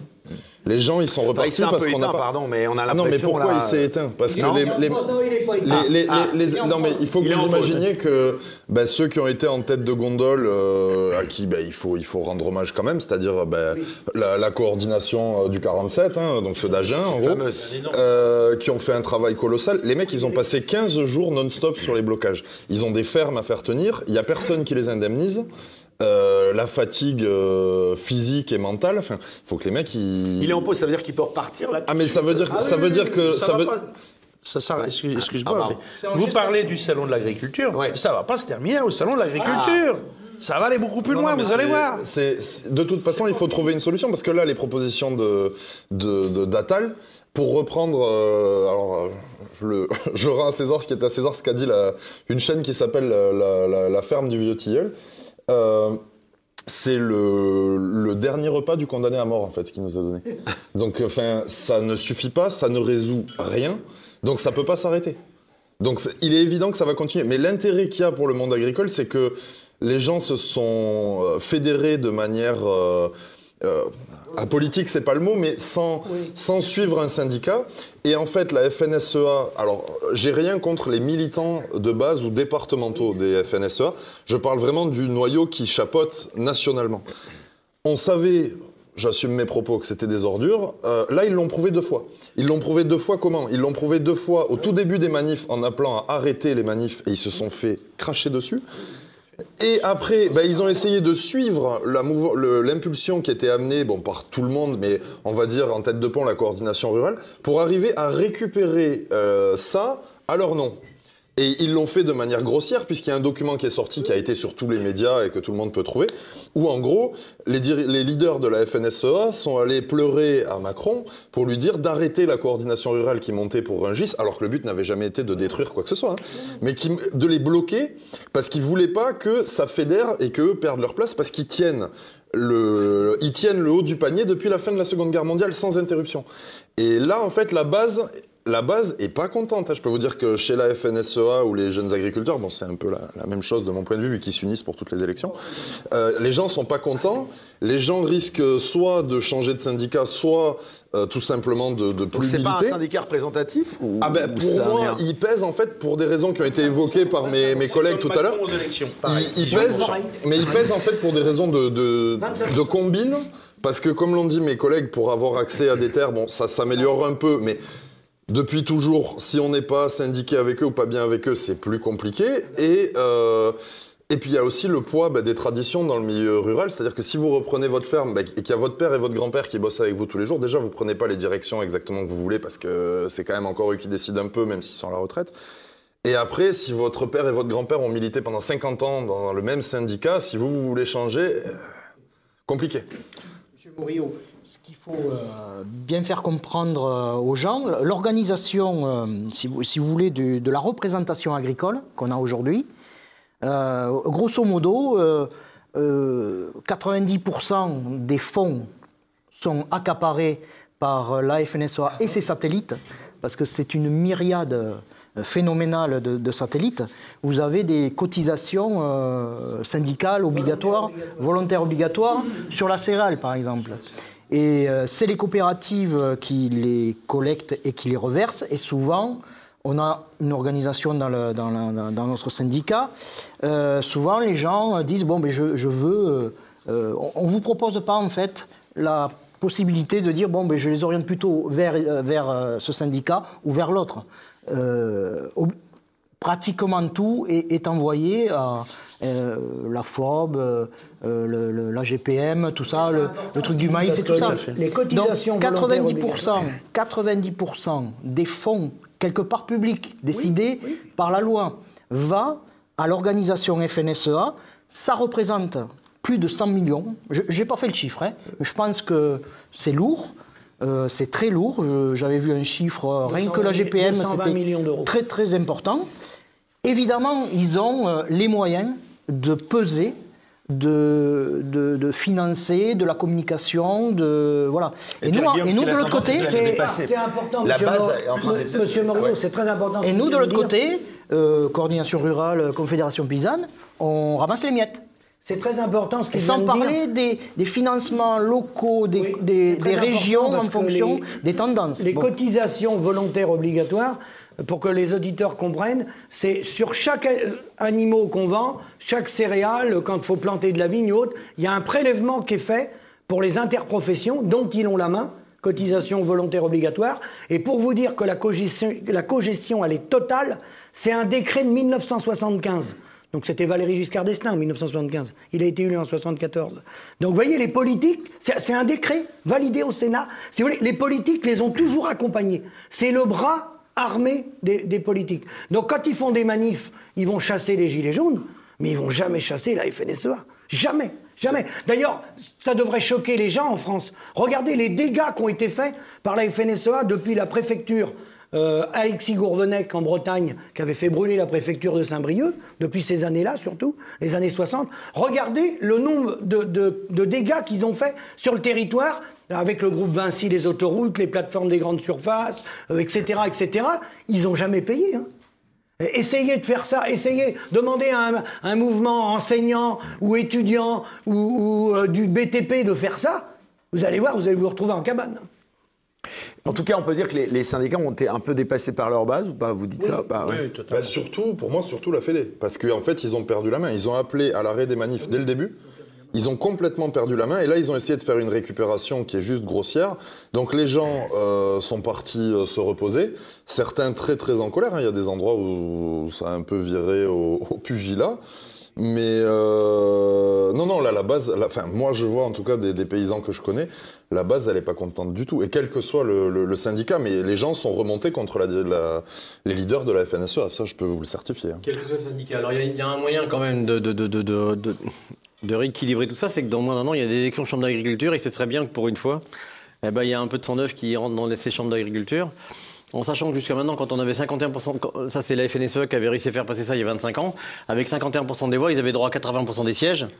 Hein et avec 51% des voix, ils avaient 50% des, 51% des subventions. Mais là, mais là, depuis deux mois, apparemment, ils se sont aussi octroyé le droit d'avoir 80% des subventions.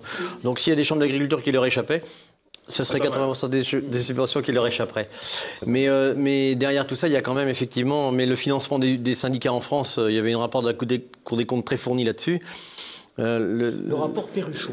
Voilà, sur les syndicats. Alors, les députés de gauche et les députés, de- les députés de gauche ont, dé- ont décidé d'enterrer le rapport parce que parce qu'il fallait pas qu'on sache comment le- les syndicats de gauche étaient financés, les syndicats ouvriers de gauche et la FNSEA et la droite a décidé d'enterrer le, rapport parce qu'il fallait pas qu'on sache comment la FNSEA était financée.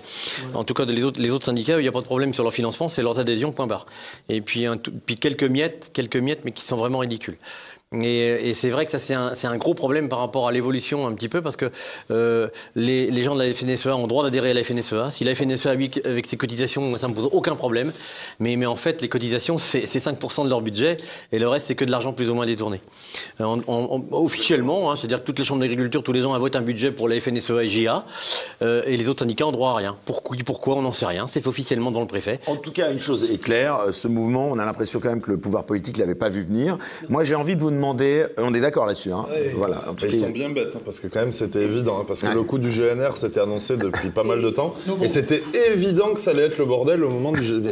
Et le GNR, faut pas oublier, les, les gens sont peut-être pas au courant. Ce qu'est le GNR la FN euh, c'est le gazole non routier, pardon. C'est le rouge qu'on met dans les tracteurs.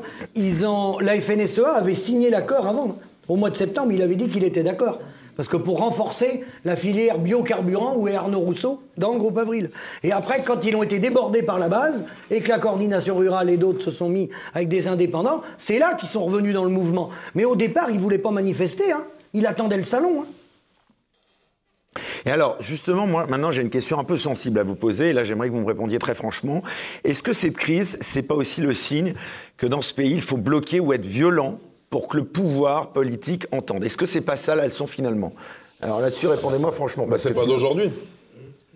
C'est pas d'aujourd'hui. Si vous me parlez des grands, grands changements qui sont arrivés que par du pacifisme. Sans violence, même, même Gandhi, qu'on nous vend toujours comme. euh, euh, quand vous regardez ce qui s'est passé en Inde sous Gandhi, il n'y a pas eu que du pacifisme. Euh, le pacifisme, c'est très bien. Idéalement, dans un monde où on est respecté, écouté, où il y a un débat et où à la fin on fait ce qu'on a décidé en débat. Oui, là, dans ce monde-là, il n'y a pas besoin de violence. Mais dans un monde où on n'en a rien à foutre de nous, où on nous invisibilise, et où euh, c'est un mec qui est euh, actionnaire de, X grandes firmes qui parle au nom des paysans, euh, oui, là, ça là, ça peut pas marcher autrement. Malheureusement, c'est regrettable, hein, on n'appelle pas à la violence ou quoi que ce soit, mais malheureusement, pour se faire entendre, s'il y a d'autres solutions, on les cherche. hein.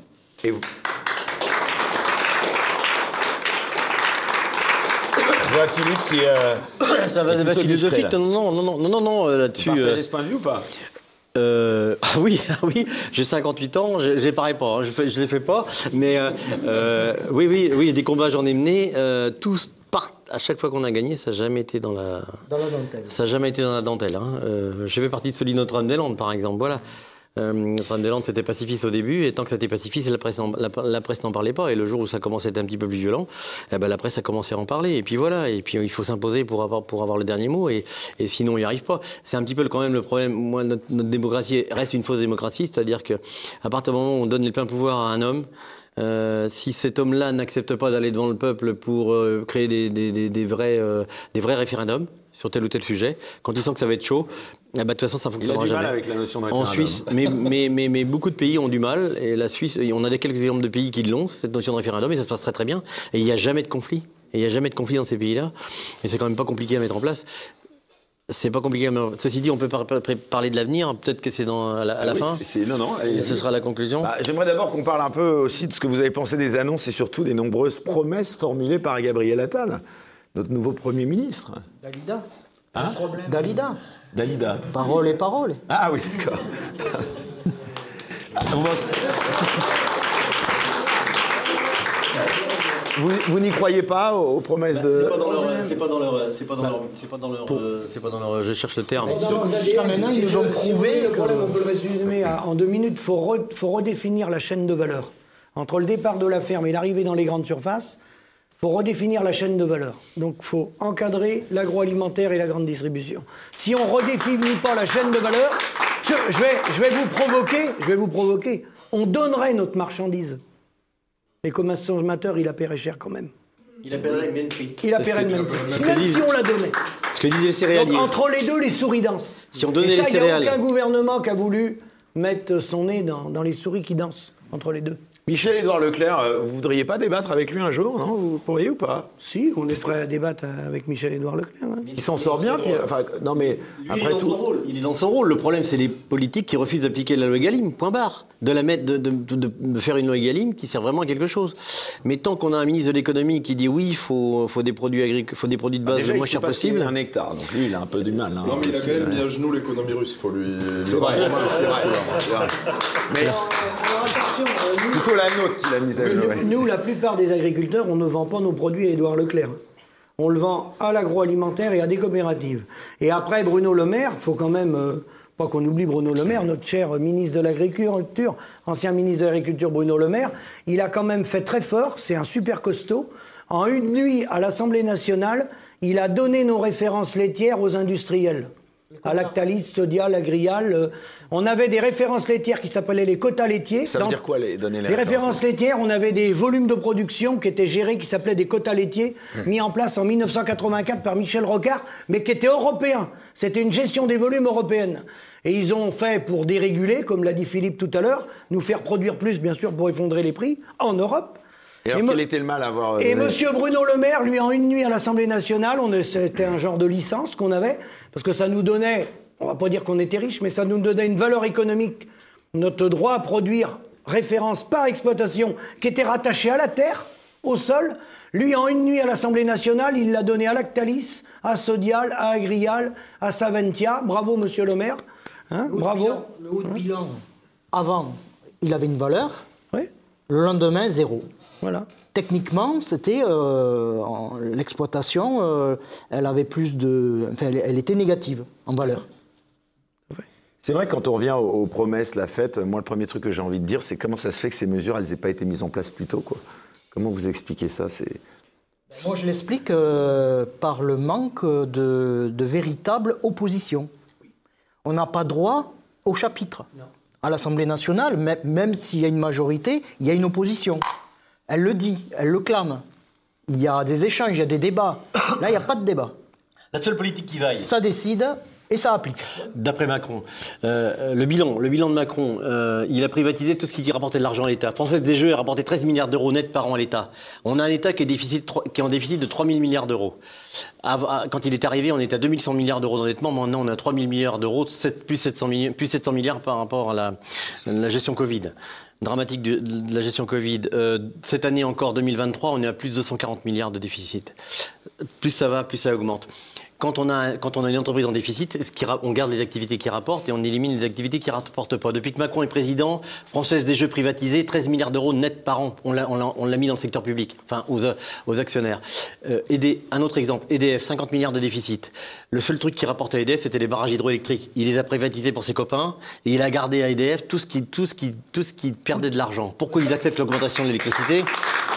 Pourquoi ils acceptent l'augmentation de l'électricité C'est parce qu'en fait, indexé sur le, indexé sur le gaz naturel euh, de Poutine, c'est parce qu'en fait, ils espèrent que ça va permettre à EDF de résoudre son, son déficit sans qu'on ait à s'en occuper. Mais effectivement, quand on enlève à EDF le seul truc qui lui rapporte, EDF peut pas s'en sortir. Je, je loue le, le courage du. Et puis en plus, tous les revendeurs d'électricité qui avaient fait des contrats avec les agriculteurs et les industriels, eux en plus, ils empochent un maximum de pognon sans jamais avoir eu se poser la question de bien savoir comment on produisait un, Macron, kilo- parce que le rôle de Macron dans cette un crise, kilowatt d'électricité.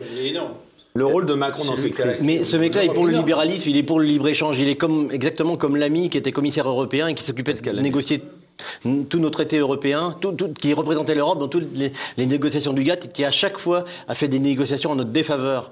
Et ce mec-là, on l'entend plus d'ailleurs. L'ami, je le vois plus parce que parce qu'elle l'a mis, on le voit plus. Mais c'est ce mec-là qui est responsable de tout ce qui nous arrive aujourd'hui, en partie, qui avait tous les pleins pouvoirs et qui se permettait de faire tout ce qu'il pouvait. Moi, l'Europe, je suis pour, mais pas avec des mecs comme ça. Pas avec des mecs comme ça. C'est pour ça que je dis tout à l'heure, il faut un Brexit ou, ou un- il faut il faut arriver à éliminer tout ce qu'il y a là-bas. Et puis après, mais il faut avoir des solutions pour reconstruire. Là, je suis entièrement d'accord avec toi. Il faut pas tout foutre par terre pour foutre par terre et puis derrière par construire. Mais il, il faut, de toute façon, on sera obligé de passer le, par sur les mêmes bases. Il y Le monde demain sera pas le d'hier. Ça, on le sait. Mais n'empêche qu'on a des gens quand même qui continuent de, de, de dilapider le seul truc qui nous reste. Le seul truc qui reste à privatiser à Macron, et je vous le donne en mille, c'est les aéroports de Paris. Ils sont rentables. Il y a plein d'aéroports de province qui sont déficitaires, vous inquiétez pas, on va les garder. Les, aéroports de sont- sont privatisables. Il a commencé la privatisation de son début de premier mandat. C'était les Chinois qui allaient l'avoir, ça allait échapper à ses copains, donc il a suspendu la privatisation. Je vous garantis qu'avant la fin de son mandat, il va remettre ça sur le tapis et faire en sorte de bétonner, bétonner la transition pour que ce soit ses copains qui l'aient. Et voilà. Donc à partir de ce moment où on a des gens comme ça au pouvoir, on pourra jamais Bah s'en sortir. Attal n'est qu'un pion. été absent, non, sur Bah, cette c'est- crise. Vous Attal avez- n'est qu'un pion. Là, vous avez vu comment il traite les paysans et comment on peut nous, nous ignorer, en fait. C'est-à-dire que Macron, bah, il est allé de, de voyage en voyage en voyage. Il, Et- il est allé en Suède, je crois. Il Voilà, est- ensuite en Inde, C'est après en Suède, etc. Il était bien reçu. Voilà, ben, Il a été en, en Inde vendre la technologie euh, Safran pour les moteurs d'avion. Voilà. Et, et- et donc, on a vu à quel Ça vous point... a choqué, ça, qu'ils partent pendant qu'il y avait cette crise à l'étranger? Ah, Ça me paraît. un- Oui, c'est-.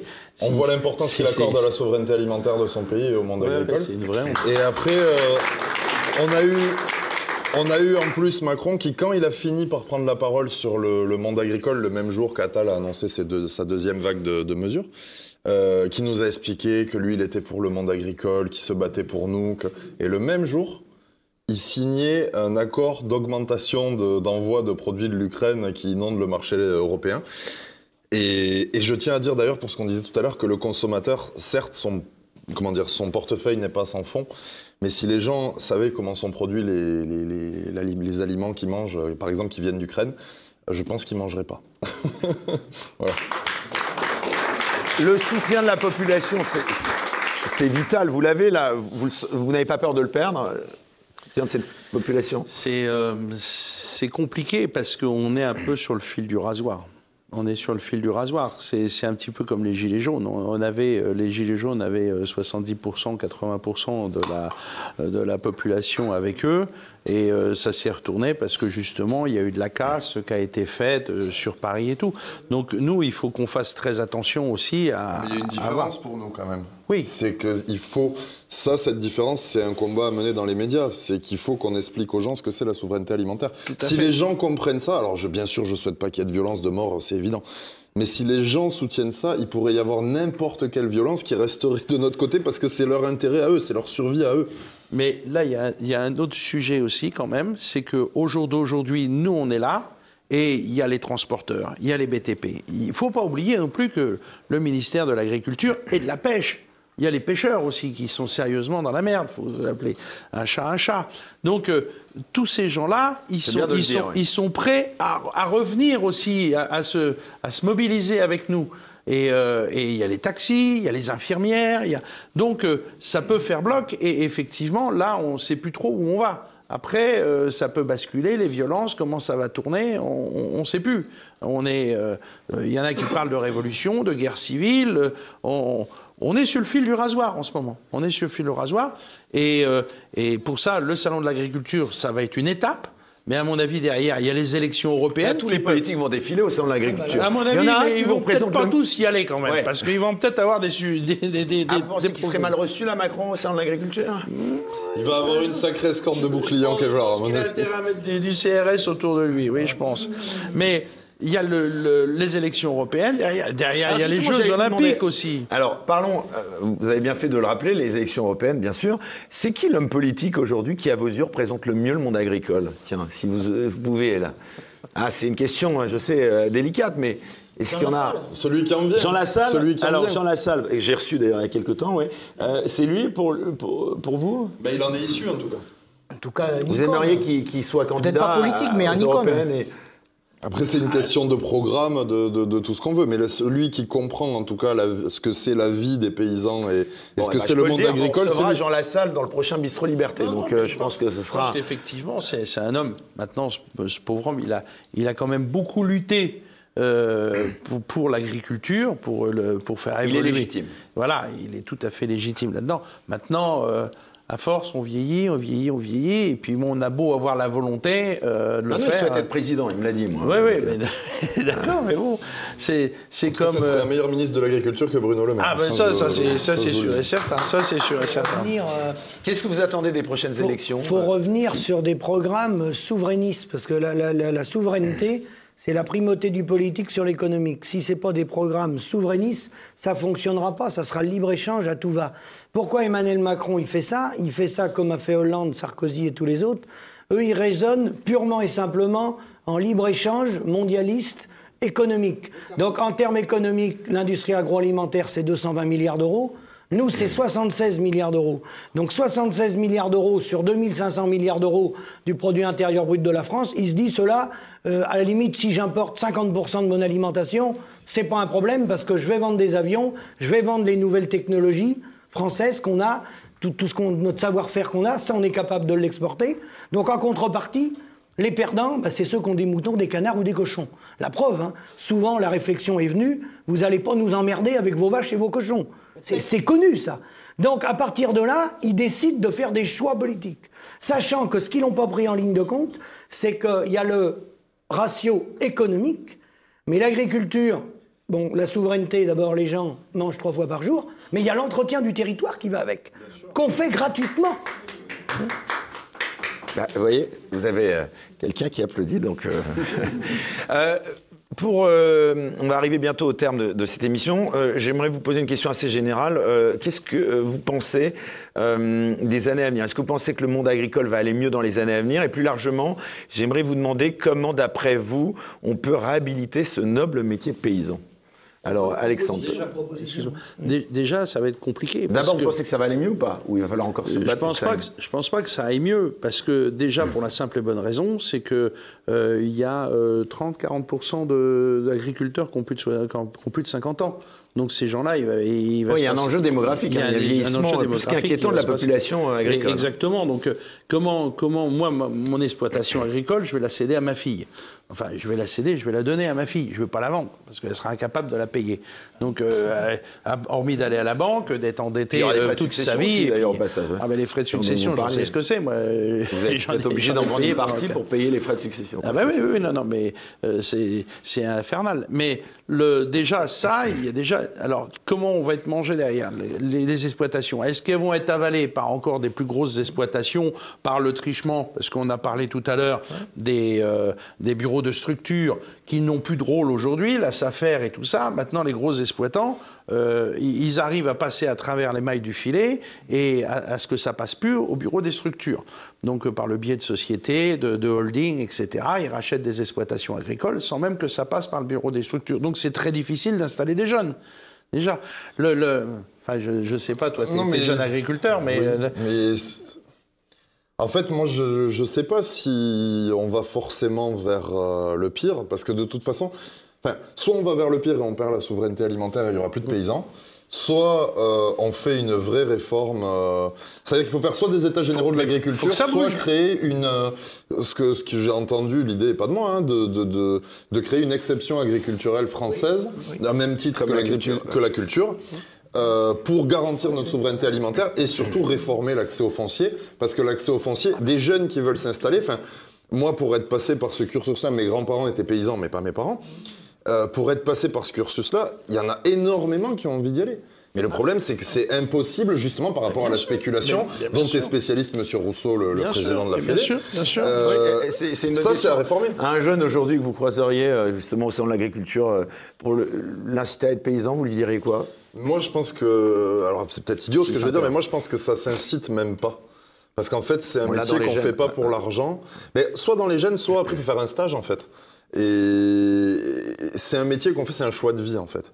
C'est pour ça que tous, on ne demande pas, en fait, on ne demande pas à gagner euh, 25 000 euros par mois, c'est pas l'objectif. On demande à vivre dignement euh, de notre métier. Euh, c'est pas le problème de compter les heures ou de. Mais moi, le, le jeune, je lui dirais, je lui dirais pas de pas y aller. Après, c'est sûr qu'il y a des productions où c'est très très compliqué, mais ça maintenant, c'est simple. hein. c'est soit on va arriver à faire bouger les choses en lâchant rien, et l'État français finira par prendre des décisions comme ça s'est fait ailleurs, et on sauvera l'agriculture française et la souveraineté alimentaire. Soit euh, la paysannerie va, va, va disparaître et servira juste de vitrine pour les touristes, et le peuple français va vivre des années très très très très compliquées. Partagez cette analyse aussi, euh, Christian Oui, euh, glo- globalement, oui. L'exception, l'exception, l'exception agricole que nous a parlé Attal, euh, c'est pour pas dire euh, et nommer le mot euh, exceptionnel. C'est-à-dire, euh, s'il dit euh, il faut une, agriculture. euh, j'ai perdu le fil. Une, exception agriculturelle. il n'a pas, dit le mot, parce que ça fait référence à, la création de la coordination rurale, qui était Jacques Léniaud à l'époque, et, d'autres fondateurs. Et c'était la base, c'était l'exception agriculturelle. Donc ça fait 30 ans qu'elle est là. et bon, il n'a pas voulu dire le mot euh, pour faire référence, sans doute. Mais aujourd'hui, euh, oui, il faut une, une exception agriculturelle, comme les Suisses ont une exception, et, et beaucoup d'autres pays, hein, euh, le Canada et d'autres. Philippe Boulet Alors, si on continue sur le schéma actuel, c'est une catastrophe. J'ai un fils de 16 ans qui est en école d'agriculture. Il y a des dizaines de milliers de jeunes en école d'agriculture en France aujourd'hui. Si on leur pose la question est-ce qu'ils veulent s'installer, il y en a très peu qui veulent s'installer. Ils veulent vivre sur dos des paysans. hein. Euh, voilà, parce qu'ils se, rendent compte que c'est trop dur, que c'est trop, voilà, que c'est trop cher, que nanani, que nanana. Donc, de toute façon, transmettre les fermes qui sont devenues énormes elles sont intransmissibles. La première mesure, mesure que, euh, comment il s'appelle le ministre de l'Agriculture? Monsieur Fresneau, Marc Fresneau a annoncé mardi de la semaine dernière à l'Assemblée nationale, c'était qu'effectivement, il allait simplifier les formalités administratives pour, euh, pour les installations classées. C'est-à-dire que permettre un maximum de fermes de 1000 vaches, un maximum de porcheries à, à 4000 truies, et voilà, euh, ça lui pose aucun problème d'annoncer ça. Hein, comme si c'était ça l'avenir de l'agriculture française. Bah, Aujourd'hui, ça fait pas rêver les jeunes de, de s'installer dans ce, dans ce genre, à part quelques-uns, ça fait, pas, ça fait rêver personne. Aujourd'hui, nous, dans notre département, il y a un jeune sur deux qui rêve de s'installer en agriculture biologique. Et, et- et encore une production qui est en crise. Mais malgré tout, il dit si moi je suis paysan, ce sera pour faire de la bio. Euh, on a plus assez de jeunes parmi nos enfants agriculteurs pour, euh, pour assurer le renouvellement, donc il va falloir effectivement en convaincre d'autres de revenir au métier. C'est forcément plus compliqué euh, et il y a forcément un taux d'échec. Mais ce taux d'échec, il faut l'accepter. Quand il y en a un sur deux qui, qui vient d'un néo-rural, qui s'installe en agriculture, qui échoue dans les 5 ans, qui, qui s'arrête dans les 5 ans, il faut dire qu'il y en a un sur deux qui, qui continue. Et c'est plutôt comme ça qu'il faut voir les choses. Et ça va être ça le renouvellement de l'agriculture. Que m- que l'agriculture industrielle, elle sera, française, elle sera jamais compétitive par rapport à l'agriculture industrielle du monde entier. Et que la seule façon euh, de, de- de pouvoir se démarquer, bah, c'est de faire de l'agriculture de qualité. Et je ne vous ai pas parlé d'une chose, parce que ça c'est très polémique dans la tête de ceux qui n'ont jamais observé ça, c'est que moi j'ai 23 ans d'agriculture biologique derrière moi, c'est qu'en 23 ans je n'ai jamais eu une céréale qui a une maladie cryptogamique. Les paysans français, sont, les, agri- les agriculteurs français sont obligés de traiter leurs céréales avec des fongicides, parce que toutes les céréales aujourd'hui cultivées en agriculture conventionnelle attrapent des maladies crypto- cryptogamiques qui ont des noms compliqués comme la fusariose, la septariose, la rhincosporiose, la rouille brune, la rouille jaune et un tas d'autres, et le piétin et ainsi de suite. C'est des maladies qui se développent sur les céréales et qui détruisent les feuilles. Et comme les feuilles sont détruites, il n'y a plus de chlorophylle. Et comme il n'y a plus de chlorophylle, eh ben, il n'y a plus d'alimentation, il n'y a plus de nourrissement du grain. Et donc le grain ne peut plus grossir et les céréales ne produisent rien. Tous les agriculteurs conventionnels en France utilisent des fongicides. Certains en utilisent un, beaucoup en utilisent, enfin très peu en utilisent deux, énormément en utilisent trois, quatre ou cinq, cinq traitements fongicides par céréale. Moi ça fait 23 ans que je suis en bio. J'ai acheté un tracteur récemment. Euh, Le gars, il était rendu à 5 fongicides parce que le technicien de la coopérative, il lui avait dit qu'il fallait mettre 5 fongicides. Moi, je suis en bio depuis 23 ans. J'ai jamais eu une maladie cryptogamique sur les céréales, tout simplement parce qu'en arrêtant les engrais chimiques, on arrête les maladies cryptogamiques. Ça, c'est toujours pas enseigné en école d'agriculture. Mon fils, jeune, mon fils qui a 16 ans, il a le même programme d'enseignement dans le lycée agricole où je suis passé il y a 43 ans que, moi aujourd'hui. Ça n'a pas évolué du tout. Et ça n'a pas évolué pourquoi? Parce que l'enseignement agricole, il, était, il est assuré par une commission nationale. Le programme d'enseignement agricole, il est assuré par une commission nationale dans laquelle toutes les familles politiques agricoles siégeaient à une époque. Depuis, depuis quand Macron est arrivé au pouvoir, quelques semaines après être arrivé, il a revisité la, la composition de cette commission agricole. Aujourd'hui, il n'y a plus qu'à FNSEA et le MEDEF qui siège. On peut se dire qu'est-ce que le MEDEF fout là-dedans Parce que l'avenir de l'agriculture, selon eux, c'est des grandes fermes avec des robots. Donc il n'y a plus besoin d'agriculture familiale, il n'y a plus besoin d'agriculture paysanne, il y aura juste des grandes fermes avec des robots qui font le travail pour nourrir les gens. C'est ça la conception de l'agriculture qu'ils ont. Donc il y a des manifestations. Euh, pourquoi Attal n'a annoncé aucune mesure valable Pourquoi il s'est toujours pas attaqué aux mesures de libre-échange C'est parce qu'il n'a pas envie de le faire. Il n'a surtout pas envie de le faire. Il veut que ça continue comme ça et qu'on continue d'importer un maximum de produits à bas cher du monde entier parce que c'est ce qu'il faut pour nourrir les gens. C'est ça dans leur tête en fait. Et nous, on considère que c'est pas ça. Moi je considère que si les gens prennent conscience, j'ai l'habitude de comparer les vaches avec les humains. Les vaches, ça a beau être des herbivores et nous, on a beau être des omnivores, on a 80% de gènes en commun avec les vaches. Moi, j'en ai 125 à la maison, je les ai nourris en agriculture très en- au début de ma carrière, et maintenant, c'est en agriculture biologique. Je n'ai par exemple pas eu de visite vétérinaire en 2023 pour mes 125 vaches laitières. C'est la première fois en 58 ans que ça arrive sur la ferme. Et c'est voilà, c'est-à-dire que quand les animaux sont nourris en bio, eh ben, tout va bien pour eux. Tout va presque très bien pour eux. J'ai des vaches de 17 ans, j'ai des vaches de 16 ans. Ma comptable m'a fait la remarque, mes deux comptables m'ont fait la remarque il y a deux mois. Elles m'ont dit, mais t'as des vaches de 17 ans, des vaches de 16 ans, des vaches de 15 ans? Bah, Je dis oui. Elles m'ont dit, mais elles font encore des veaux? Bah, Je dis oui. Alors c'est comme si on demandait à une grand-mère de 90 ans de continuer à faire des enfants. Eh ben moi, mes vaches en bio, qui ont connu que la bio, elles sont capables de produire des veaux. Voilà, tout simplement, c'est ça la bio pour moi. Des vaches françaises. Oui, oui. Mais c'est la même chose pour les humains. C'est la même chose pour les humains. Alors on a des, on a, on a- on a- Non, ce sont d'abord des vaches françaises. on a de la médecine, faut- généraliste qui dit euh, rien ne prouve que la bio est meilleure pour les pour les gens que l'agriculture conventionnelle, que la nourriture conventionnelle. Eh ben moi je suis désolé, mes vaches qui mangent bio, ça va elles vivent. Aujourd'hui une vache laitière en France, statistique nationale contrôle laitier, c'est 2,1 veaux dans sa carrière. À 5 ans une vache elle meurt en moyenne. Chez moi c'est 17 ans. Voilà. Eh ben c'est pareil pour les humains. Je suis désolé de vous le dire, mais c'est ça l'avenir. Et, et donc c'est une façon de nous démarquer et c'est une façon d'ancrer l'agriculture et de faire en sorte qu'on conserve une agriculture familiale parce que celle-là, elle se fait pas avec des machines et des robots.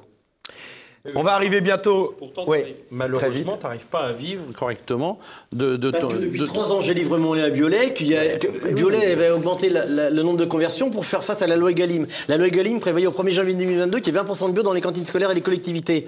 Cette loi-là n'a pas été appliquée. On n'est plus, on est qu'à 3,5 ou 5% de, de bio dans les cantines scolaires. Le gouvernement, moi j'ai un neveu qui s'est fait arrêter pendant le confinement parce qu'il n'avait pas le masque tout seul en randonnée sur la voie verte sur un kilomètre. Il a payé 135 euros d'amende. Quand les cantines scolaires ne mettent pas de 20% de bio dans les cantines scolaires, ça pose aucun problème au gouvernement. Si on mettait 20% de bio dans les cantines scolaires, Biolay vendrait son lait sans problème. Et le problème, c'est que comme Biolay n'arrive pas à vendre son lait, ça fait 3 ans que je suis payé 3 centimes de moins que mes voisins conventionnels et 6 centimes de moins. Voilà. C'est pareil- pour les Bon. céréales aujourd'hui. Mais ça, c'est juste une décision politique. Si la, décision- si la loi Egalim avait été appliquée, il n'y aurait aucun problème. Allez, on va terminer bientôt cette émission. Euh, D'abord les dessins donc d'Ignace, le dernier, l'élevage de bovins menacés. Pensez à vous reconvertir dans l'élevage d'insectes. Et on voit, je pense que c'est Klaus Schwab, le patron euh, du forum de Davos. Bravo Ignace.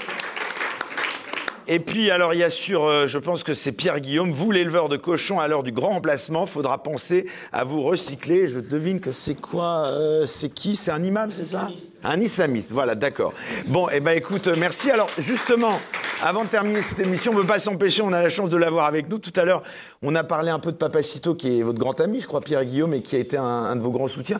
Comment, euh, comment ça se passe euh, dans votre euh, village de Montjoie, dans le Tarn-et-Garonne? Est-ce que c'est toujours aussi compliqué avec le maire de la commune? Alors avec le maire, c'est toujours aussi compliqué. On rappelle, qu'est-ce qui- qui- en deux mots là, parce qu'on arrive. Alors pour faire très vite, tout part d'une banale histoire d'accès à ma propriété. Et avec un maire que, et j'assume mes propos, je qualifie publiquement de corrompu, qui a servi les intérêts de son maître britannique et qui a fait une différence de traitement ph- phénoménale dans, dans sa commune. Au lieu de régler Alors, les... hein, ça. hein, a- Oui, tout à fait. Au lieu de régler les choses très simplement en faisant appliquer la loi et euh, derrière en euh, nous mettant dos à dos pour qu'on s'entende, voilà, pour trouver une sortie de crise. Et donc le but, à grand renfort de, de- de grosses dépenses d'argent, euh, a été de me couler. euh, tout ça appuyé par un second oligarque parce que cet Anglais est extrêmement riche et puissant, lié à la famille royale, etc. Et euh, appuyé par un deuxième oligarque qui est le maître de l'Occitanie, à savoir Jean-Michel Bailey, que lui, une fois de plus, j'assume moi aussi la, la responsabilité de mes propos, que j'appelle affectueusement le prescrit. Donc euh, ce, ça monsieur... engage, euh, ah mais ça, engage ma vous, hein. responsabilité et vraiment qu'il vienne me chercher, euh, je l'attends. Euh, donc... Non, non, mais au tribunal, hein, en toute légalité, on, on peut aller jouer sur le sujet. Il y a, y y des photos très embêtantes. Donc, euh, mais il y a prescription. Donc, voilà, c'est la magie de, de la loi. Euh, donc, en gros, bon, ben, j'ai vécu à peu près tout ce qu'on peut vivre comme embêtement, c'est-à-dire six contrôles surprises euh, l'année de mon installation, euh, privation d'électricité pendant six mois, euh, qui a démarré une semaine avant la trêve hivernale, jusqu'à ce que le préfet ordonne qu'on me le remette, euh, tentative d'assassinat, et j'en passe. Tout ce qu'on dit est étayé et prouvé. J'invite les gens à voir euh, ben, les vidéos qu'on a faites avec Papacito sur YouTube, euh, elles y sont encore, ou sur Odyssée, et à regarder sur soit l'Arche de Montjoie, qui est la petite chaîne YouTube qu'on a pu créer récemment, soit sur euh, la ferme des cochons laineux, qui est le nom de mon exploitation, qu'on trouve sur Instagram, où les gens pourront voir toutes les vidéos, mes confrontations avec le maire, et se faire leur propre opinion, et soutenir, s'ils le veulent, euh, la Oui, ça, pétition. on, peut, on peut vous soutenir. Il y a hein, une pétition pour demander en fait tout simplement que je vais envoyer derrière à tous les pouvoirs publics pour demander à ce que j'ai un accès décent à, ma- à- à mon exploitation parce qu'en fait on m'a donné les permis pour devenir paysan, on m'a donné les permis de construire, mais euh, on se moque littéralement de moi depuis six ans et demi euh, par rapport à la qualité de l'accès à ma propriété. Euh, en ayant fait euh, moult magouilles avec ce, ce Britannique pour que lui euh, récupère un chemin goudronné qu'il avait privatisé avec murs, colonnes, portails, le tout sans aucun permis de construire. Et pour vous donner une idée, hein, je fais court, le maire a été jusqu'à saisir la Cour de cassation après avoir perdu pour faire remettre un portail privé sur un chemin public aux frais de la commune. C'est quand même assez taquin pour être euh, souligné. Et tout ça, tout, est, tout ce qu'on dit en fait, ça fait plus de deux ans qu'on a réussi à médiatiser la chose parce qu'aucun média de, de- de gauche n'a voulu me donner la parole. Euh, ça fait deux ans qu'on a réussi à médiatiser ça, on n'a jamais eu un procès en diffamation. C'est quand même étonnant parce que pourtant on balance des choses très très coquines, mais tout ce qu'on dit est sourcé. Donc voilà, et j'en profite euh, d'avoir l'honneur d'être ici pour dire euh, toute mon amitié et mon soutien à Hugo, qui est comme un frère pour moi, voilà. au Papacito. Avec qui Qui j'ai des liens. ici, s'il le souhaite. Ben, en tout cas, je pense que ça n'arrivera pas avant son procès. voilà. Et je ne peux pas, puisque nous n'avons même pas le droit de communiquer jusqu'au 28 février où il aura son procès. Alors Mais que je ne suis pas mis en cause. oui. Ah, ça, c'est probable. Mais je ne suis pas mis en cause. il est mis en cause seul. Ils lui ont interdit de communiquer avec moi ou de se rendre au village de Montjoie jusqu'au 28 février. Pour des motifs lui qui sont lunaires. C'est bien. Voilà, tout à fait. Donc je le salue, il a toute mon amitié et mon amour, et, et je prie pour lui pour les échéances euh, judiciaires qui arrivent. Eh bien, en tout cas, on continuera de, de suivre. Allez, le mot de la fin. Un mot de conclusion. Philippe, bien sûr. Allez, un petit mot de conclusion pour chacun de vous. Ah ben, moi, la conclusion. On a je 10 minutes, dirais- euh, vraiment, dernier quart. euh, on a un ancien euh, ministre de l'Agriculture, Edgar Pisani, fondateur de la politique agricole commune, qui avait dit soit une politique a fonctionné, il faut savoir la faire évoluer, soit elle n'a pas fonctionné, il faut savoir en changer Ou partir. ou partir. Il est grand temps d'en changer. Donc pour la changer, il faut encadrer, comme je l'ai dit, l'agroalimentaire et les grandes surfaces, faire des échanges avec les pays sur la base de la coopération et revenir à l'échelon des territoires pour conserver des fermes familiales avec du local et du bio. Et c'est faisable, c'est une décision politique, tout simplement. Alexandre, Eh bien, moi, je suis gaulois. Et je dis que malheureusement, la France est morte, mais que les Français ne le savent pas encore. Et peut-être que d'ici quelques années, on reviendra à la Gaule. Parce que franchement, euh, je suis très très pessimiste et, et voilà. bon, et bien sur ces paroles. Euh, Christian? Mais de, il faut refondre de fond en comble la, le- la, la représentation syndicale, hein, parce que, comme je vous l'ai dit tout à l'heure, c'est très scandaleux. Euh, je fais un parallèle à ce qu'il avait dit, il n'y a que la FNSEA, parce qu'ils ont les moyens de de- d'indemniser les gens pour se déplacer. Nous, c'est sur nos fonds et notre temps. Euh, le, truc du remplacement, euh, ce qu'il nous donne, c'est dérisoire. Voilà. Donc déjà, si on pouvait déjà remettre de l'ordre là-dedans, et évidemment une exception agriculturelle à mettre en place et, rapidement. Sinon, les jeunes, c'est c'est le glas de l'agriculture. Philippe Boulet, le mot de la fin vous revient. Ah Mais euh, l'agriculture doit évoluer. L'agriculture doit évoluer euh, dans le bon sens. Dans le bon sens, euh, euh, il faut accepter les normes qui nous permettent d'évoluer dans le bon sens et refuser celles qui nous, qui, qui- qui vont, qui, qui nous mènent à notre perte. Et, euh, et, euh, pour que l'agriculture française ait un avenir, il faut forcément qu'elle soit de qualité, qu'elles fournissent le marché intérieur avant de fournir euh, l'exportation, et puis que les paysans, et que c'est un métier extraordinaire, extraordinaire, que moi je transmets à mes enfants, que j'espère que vous transmettez tous, et que et que et qu'il n'y a pas plus important, il n'y a pas plus riche, il n'y a pas plus valorisant que de produire à manger de qualité euh, pour nos concitoyens. C'est que, comme, euh, comme l'a dit, comme l'a dit Alexandre, euh, moi je pense qu'on va vers des temps très compliqués. Par contre, personnellement, je suis peut-être naïf, mais je crois à la France éternelle. Et je pense qu'en fait, les, les gouvernements, les empires vont et viennent, mais les peuples restent, et l'histoire en témoigne. Et je pense que ça coûtera ce que ça coûtera, ce sera sûrement très dur, et il y aura sûrement des jours très, très, très compliqués. Mais je pense que la France euh, redeviendra la France. Du sang versé, exactement. Eh bien, moi je pense, je pense que ces, ces bonnes paroles méritent un cadeau. Donc euh, c'est un peu Noël tous les jours ici euh, à TVL euh, avec Bistro Liberté et notre dessinateur Ignace. Alors il vous a concocté, c'est la tradition, un portrait à chacun de vous. Donc Pierre Guillaume, vous êtes le premier, ben voilà, je vous le donne. Donc je vous laisse le, le regarder. Si vous pouvez le montrer à la caméra en même temps. Euh, le deuxième, il est pour Alexandre, Pat. Donc je vous demande aussi chacun l'un après l'autre de le montrer. Christian, ah bah voilà. Donc, eh ben on peut l'applaudir. hein. Donc voilà. Christian, il est pour vous, je vous laisse l'ouvrir. Philippe Grégoire, il est pour vous. Et enfin, Philippe Boulet, voilà, je vous laisse tous les. euh, Voilà. un- alors, Alexandre, va montrez-le à la caméra. Voilà, magnifique. Christian, voilà. Philippe. Eh ben voilà. Eh ben écoutez, non mais moi, c'est très- Et donc, eh ben voilà. Et le dernier. Donc, si vous aussi. Si vous aussi vous souhaitez une caricature, un portrait, rien de plus simple, vous allez sur le site designaz.com qui va apparaître en, bas de l'écran. J'en profite aussi, s'il vous plaît, un petit peu d'attention, c'est important les amis, si vous avez dans votre entourage des jeunes en études supérieures, n'hésitez surtout pas à leur parler des listes cocardes étudiantes, éminemment représentées par notre Charles Mathieu, qui est spécialiste du bar ici. Voilà. On peut l'applaudir. Pour les élections, pour les élections du CRUS, c'est un syndicat patriote et enraciné qui présente euh, partout en France des candidats. Et les élections se tiennent uniquement jusqu'à demain. Et la cocarde donc est présente dans la majorité euh, des CRUS. Donc pour une jeunesse anticonformiste, eh bien votez la cocarde étudiante. Voilà, on peut l'applaudir. Et enfin, bien sûr, on remercie euh, toute l'équipe parce que c'est un, un gros barnum quand même, euh, Bistro Liberté, euh, voilà, organisé. Donc on est, on est nombreux. Donc d'abord Raphaël à la réalisation, au son Pierre, qui avait beaucoup à, gérer aujourd'hui, au cadrage Marine, Mathilde et Sébastien, pardon, Maxime. Marine, elle est à la production avec Arnaud et Martial. On peut les applaudir, bien sûr.